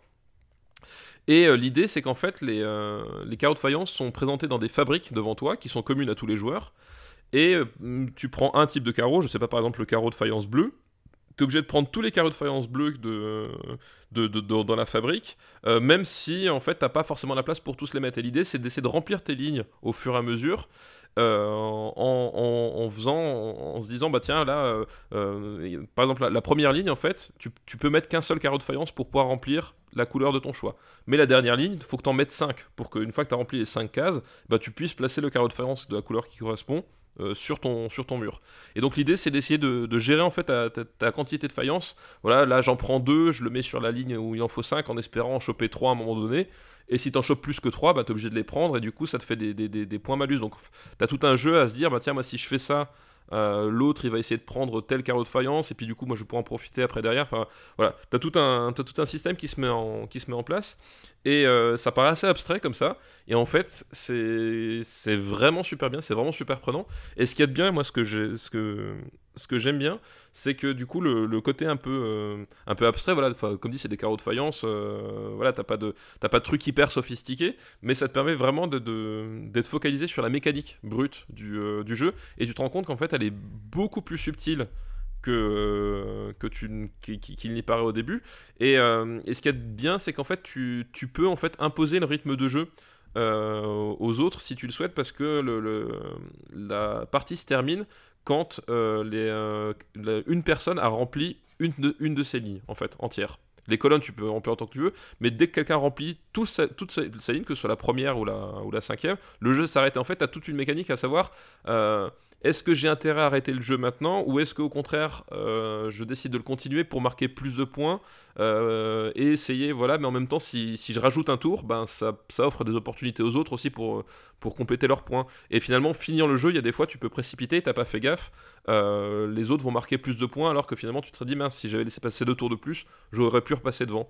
Et voilà, et, c'est plein de petites mécaniques qui se mettent en place les unes après les autres, la suite des autres, et tu, les premières parties, tu se joues très très bien, et en fait, plus t'avances et plus tu découvres de subtilité, et au début, t'as, t'as un compteur de score, et le compteur de score, il, il va jusqu'à 100 points de, mémoire. Et tes premières parties, si tu marques 20, 20 points, tu te dis, euh, c'est c'est le bout du monde. Et tu fais, mais pourquoi qu'ils en ont mis autant?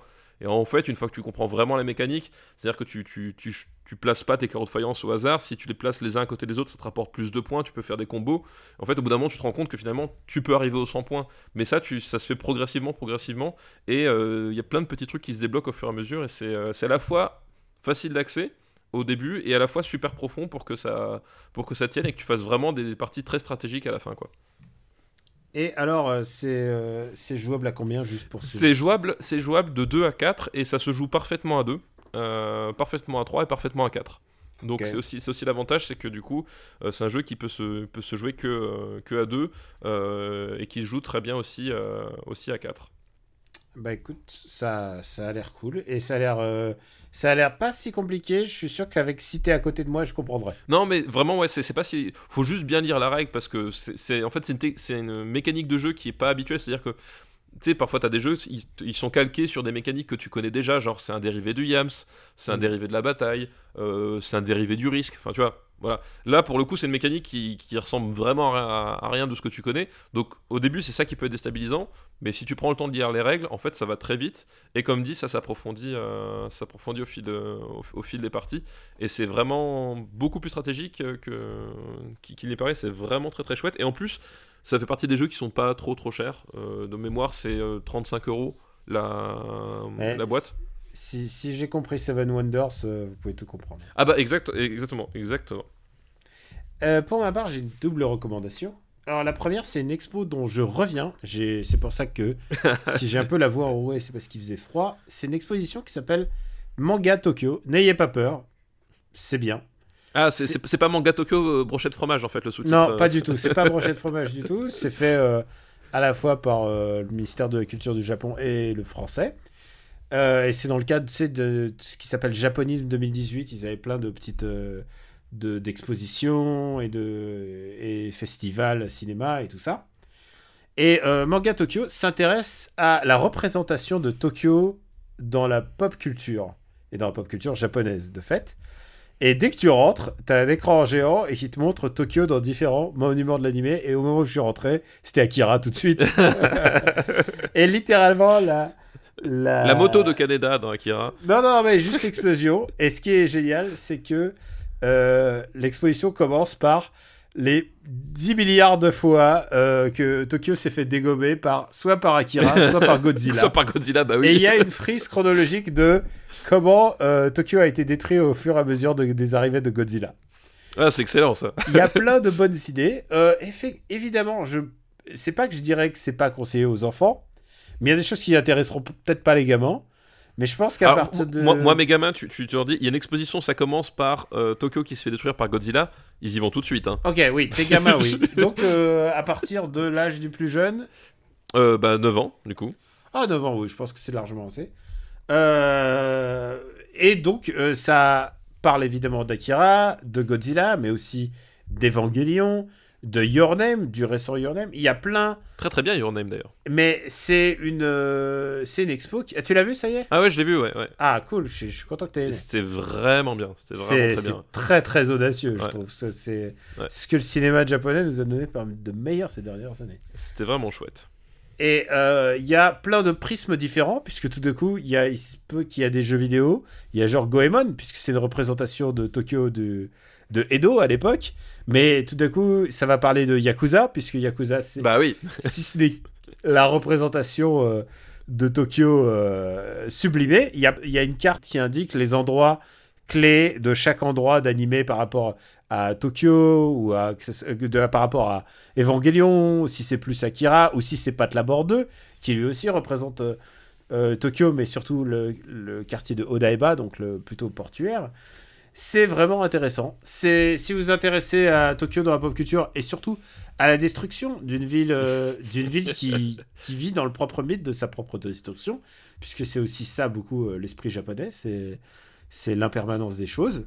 Bah euh, peut-être que ça vous intéressera. Euh, Il y a aussi euh, tout d'un coup des pages de Rurouni Kenshin. Alors il n'y a pas très très peu d'originaux. Cependant, il y a des originaux de la main d'Otomo, euh, Ah. puisque, puisque, euh, il y a son euh, C'est c'est le moulage du, du- du musée de Kyoto, du coup, qui, qui a été déplacé ou euh non, non, je crois pas que ça soit le moulage du musée. Euh, lequel Tu penses à quel moulage? Parce que à, à Kyoto, au musée du, du manga de, de Kyoto, en fait, t'as un moulage de main de dessinateur. euh, Ah non, non, non, non, pas, non, mais je, je dis un dessin de la main de. Ah oui, d'accord, pardon. Désolé, je suis peut-être en non. ouais, mais pas à ce point-là.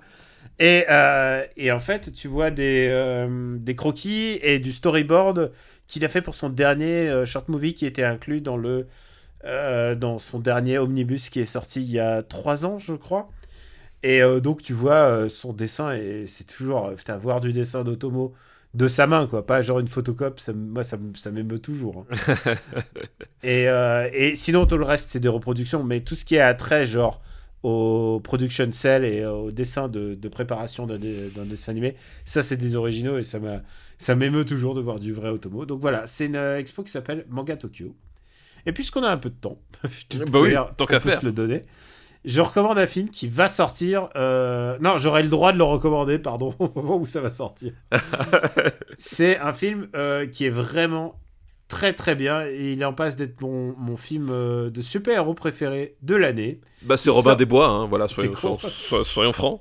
Il sort le 12 septembre en Fran- euh, 12 décembre en France et ça va être votre film de l'année de Noël au moins puisque c'est Spider-Man Into the Spider-Verse qui est un script écrit par Lord et Miller que tu connais puisque c'est ceux qui ont fait le Lego, Lego Batman et Tout à et fait. Lego Film. C'est deux mecs qui s'y connaissent en ce qui, ce qui s'agit de faire un peu des films drôles. Mais ils ont fait un film très sérieux sur Spider-Man, avec une vraie réflexion sur Spider-Man, et principalement sur Miles Morales, qui est le nouveau Spider-Man, et sur les différents Spider-Man des univers parallèles. C'est très, très, très drôle. C'est vraiment très réussi. Il a su capter exactement ce qui fait la substantifique moelle de Spider-Man. Et il y a une certaine ah, j'oserais pas dire magie, mais il y a vraiment, ils ont capté un truc de Spider-Man. De, ils prennent le Peter Parker qu'ils ont choisi, n'est pas complètement le Peter Parker qu'on connaît, mais il est très intéressant aussi. Euh, tous les autres Peter Parker sont, euh, enfin les autres parce qu'il y a d'autres, euh, tu connais l'histoire, c'est Oui. plein de dimensions de Spider-Man, dimensions parallèles. Je, je sais qu'à un moment donné, Peter Parker, c'est Nicolas Cage. Et voilà. Oh là là, je- ah, putain, tu m'as enlevé le truc, c'est que je t'ai envoyé par SMS. Je t'ai dit, putain, meilleur Nicolas Cage. Effectivement, à un moment, Nicolas Cage, il joue Spider-Man noir. Voilà. Et, Et euh, il est voilà. hilarant, puisque c'est une version euh, des années 30 euh, de l'époque de bah, euh, de la répression euh, de, la répr- de euh, euh, les années 30 américaines, c'est la. C'est J'ai un trou de mémoire. Ah. Avec l'alcool, c'est la- prohibition. donc, ouais, voilà, je refais. Donc, c'est évidemment, il est... Spider-Man noir, c'est le Spider-Man des années 30, donc de l'époque de la prohibition. Et il est très très drôle parce qu'il la joue comme, euh, comme Bogart, quoi. Tu vois, il est, il est très. Il la joue comme un vieux film hollywoodien et il est très très drôle. Bref, c'est vraiment, euh, c'est vraiment très très très très réussi. Euh, réalisation au top. Et euh, je pense que j'y reviendrai encore parce que au moment où ça va sortir, je suis très très satisfait. Je pense que c'est mon film Spider-Man préféré. Alors moi j'ai une question, c'est il n'y a aucun souci pour que je pour j'y mon fils en fait. Ah, absolument aucun. C'est-à-dire que au, au premier degré, c'est un film d'aventure qui peut Au premier degré, c'est un qui film d'aventure très réussi. Et il va se demander pourquoi est-ce qu'il y a un Spider-Man avec une tête de cochon. Il faudra lui expliquer qui est Peter Parker. très bien. Il y a, c'est vraiment super. Il n'y a pas de, il y a pas de méta jokes dégueulasses. Il n'y a pas de innuendo sexuel avec la tante. Euh, tout est dedans et, et en fait, ce qui comprend exactement les deux choses principales de Spider-Man, c'est la notion du sacrifice et aussi la notion de jamais renoncer. Et euh, que ce soit le petit Miles Morales ou Peter Parker, tu le comprends quoi. C'est vraiment super. J'ai passé un très très bon moment. C'est c'est le meilleur Spider-Man pour les enfants, mais je pense aussi que c'est mon meilleur Spider-Man tout court. Eh bien écoute, j'en prends bonne note. J'avoue que je, je- guettais un peu le film du, du coin de l'œil aussi. hein.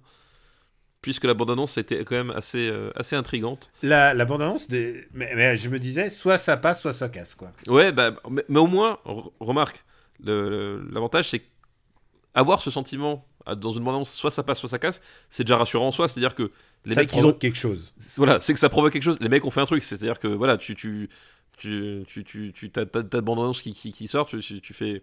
Ouais, voilà, tu vois. Là au moins, ça, ça éveille la curiosité et euh, à la rigueur, je préfère que des mecs essaient de tenter un truc qui t'a se péter la gueule que. Voilà. Donc du coup, j'irai bien sûr. L'actrice qui joue Gwen, euh, Gwen Stacy et Ellie Stanfield qu'on va bientôt voir dans Transformers 6. Ah merde, j'allais dire Robin des Bois. T'es con, putain, t'es obsédé par Robin des Bois en fait, j'ai- vu la bande-annonce de Robin des Bois sur, sur un grand écran et je suis, je suis un peu traumatisé en fait par ce que j'ai vu. Euh, Ça a l'air. Ah mais il est sorti là, ça y est. pour- Qu'est-ce qu'on fait là? On devrait, on devrait le regarder. C'est Quix, je crois, qui, a- qui, qui t'a fait un- une rébellion, une mutinerie, qui, a re- qui a refusé d'aller voir Robin des Bois, qui a fait une mutinerie. Euh, Alors qu'il envisage de prendre sa carte ciné, je tiens à le dire. ah là. De sa carte ciné aux États-Unis. Hein. Carte ciné Oui. aux États-Unis, c'est t'as droit à ta place et à un baril de popcorn. Voilà, et, et il Non, refuse. je, je plaisante, c'est pas, c'est pas exactement ça. Alors, que- alors que la carte ciné chez moi, c'est euh, une carte routière en fait, pour essayer de trouver un cinéma. Euh, c'est pas pareil. Ah là là. Bon, allez, euh, sur toutes ces bonnes blagues, au remballe. On vous remercie de votre fidélité. Merci encore de nous suivre, de nous laisser des points positifs sur iTunes, parce que ça aide au référencement du podcast. Vous pouvez retrouver ce podcast sur supercinébattle.fr, où vous pouvez aussi retrouver la master list. Vous pouvez aussi... euh, Qu'est-ce que je- qu'est-ce que je dis d'habitude dans ces trucs-là? Alors, je t'avoue que je ne t'écoute plus à ce stade de l'émission, donc je con. peux pas t'aider. Je suis désolé. Je suis vraiment Donc vous désolé. pouvez retrouver sur toutes vos applis dédiées, parce qu'il y a- il y a vos applis dédiées, ça marche très bien. Il y a des gens qui doivent retrouver sur YouTube. Là maintenant YouTube, on, on le fait plus trop, hein, faut avouer. On le fait, on, on- on le fait plus trop parce que parce que parce que YouTube et euh, et en fait. C'est juste, c'est c'est du boulot supplémentaire en fait, c'est surtout ça. Ouais, puis en fait, euh, c'est aussi ça le. euh, parce qu'il y a eu beaucoup de po- podcasts qui ont eu des problèmes avec euh, SoundCloud et des choses comme ça. C'est aussi pour ça qu'on a, on a décidé d'avoir notre plateforme avec nos serveurs euh, Hmm. et notre administrateur réseau, monsieur, monsieur Couillix. Euh, Mais euh, tous, les, tous les podcasts sont disponibles euh, sur, euh, Spotify. sur, le R- sur euh, Spotify et sur le RPU aussi. Ouais. Puisque sur le site du RPU, et non seulement ça, mais vous êtes prévenu par un mail.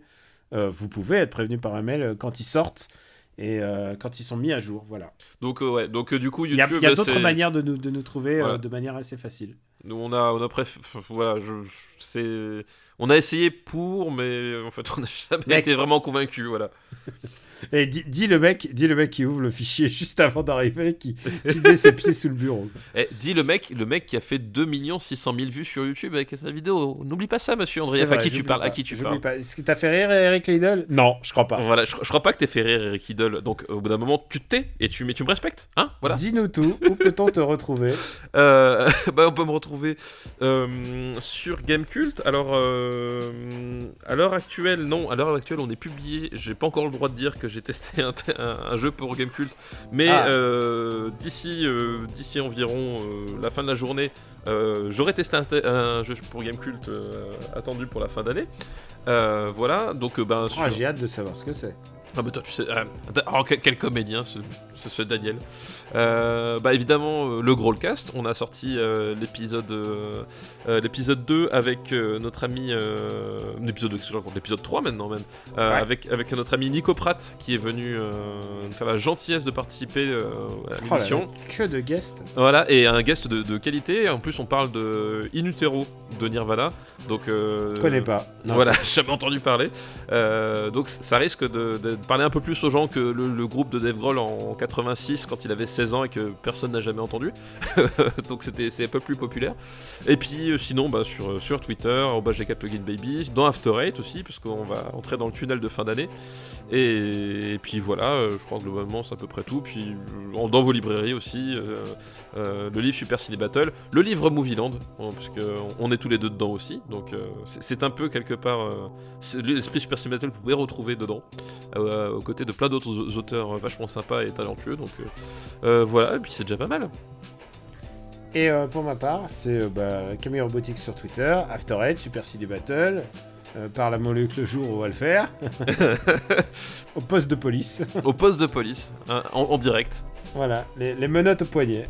Au Newf, là voilà, c'est comme ça qu'on devrait, on devrait, on devrait dire ça par la bonne Newf.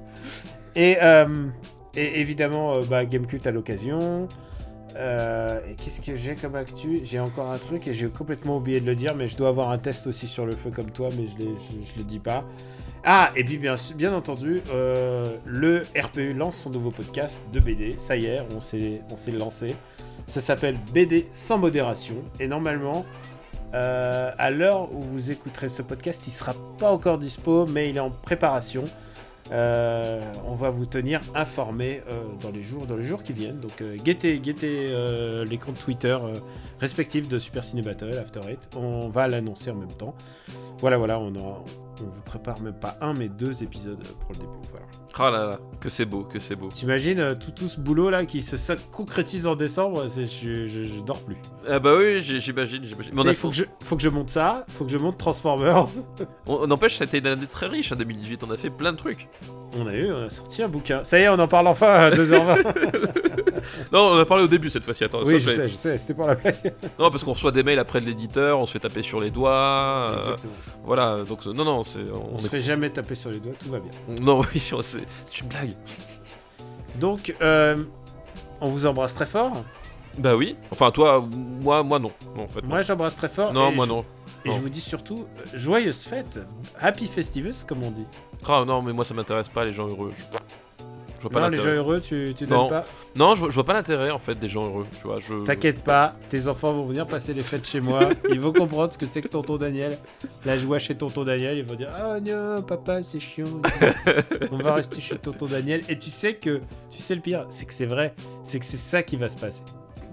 Alors, je te fais le pari que en moins de 48 heures, tu me les renvoies chez moi par la- le premier train. ça, c'est garanti sur facture. Je sais pas pourquoi, je pense que la vérité est un peu au milieu. je pense aussi, ouais. On vous embrasse très fort et on vous dit à très très bientôt. Ciao tout le monde.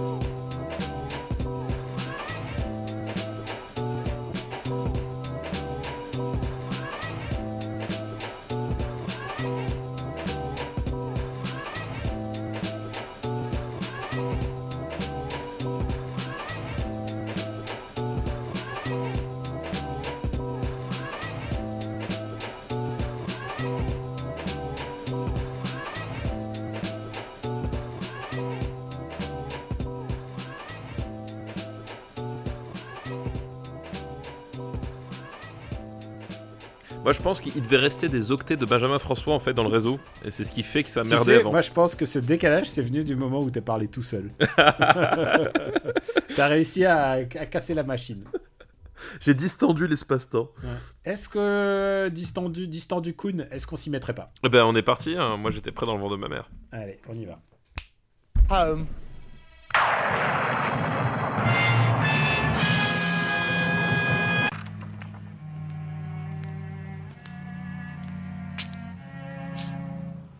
I am Frau Blucher.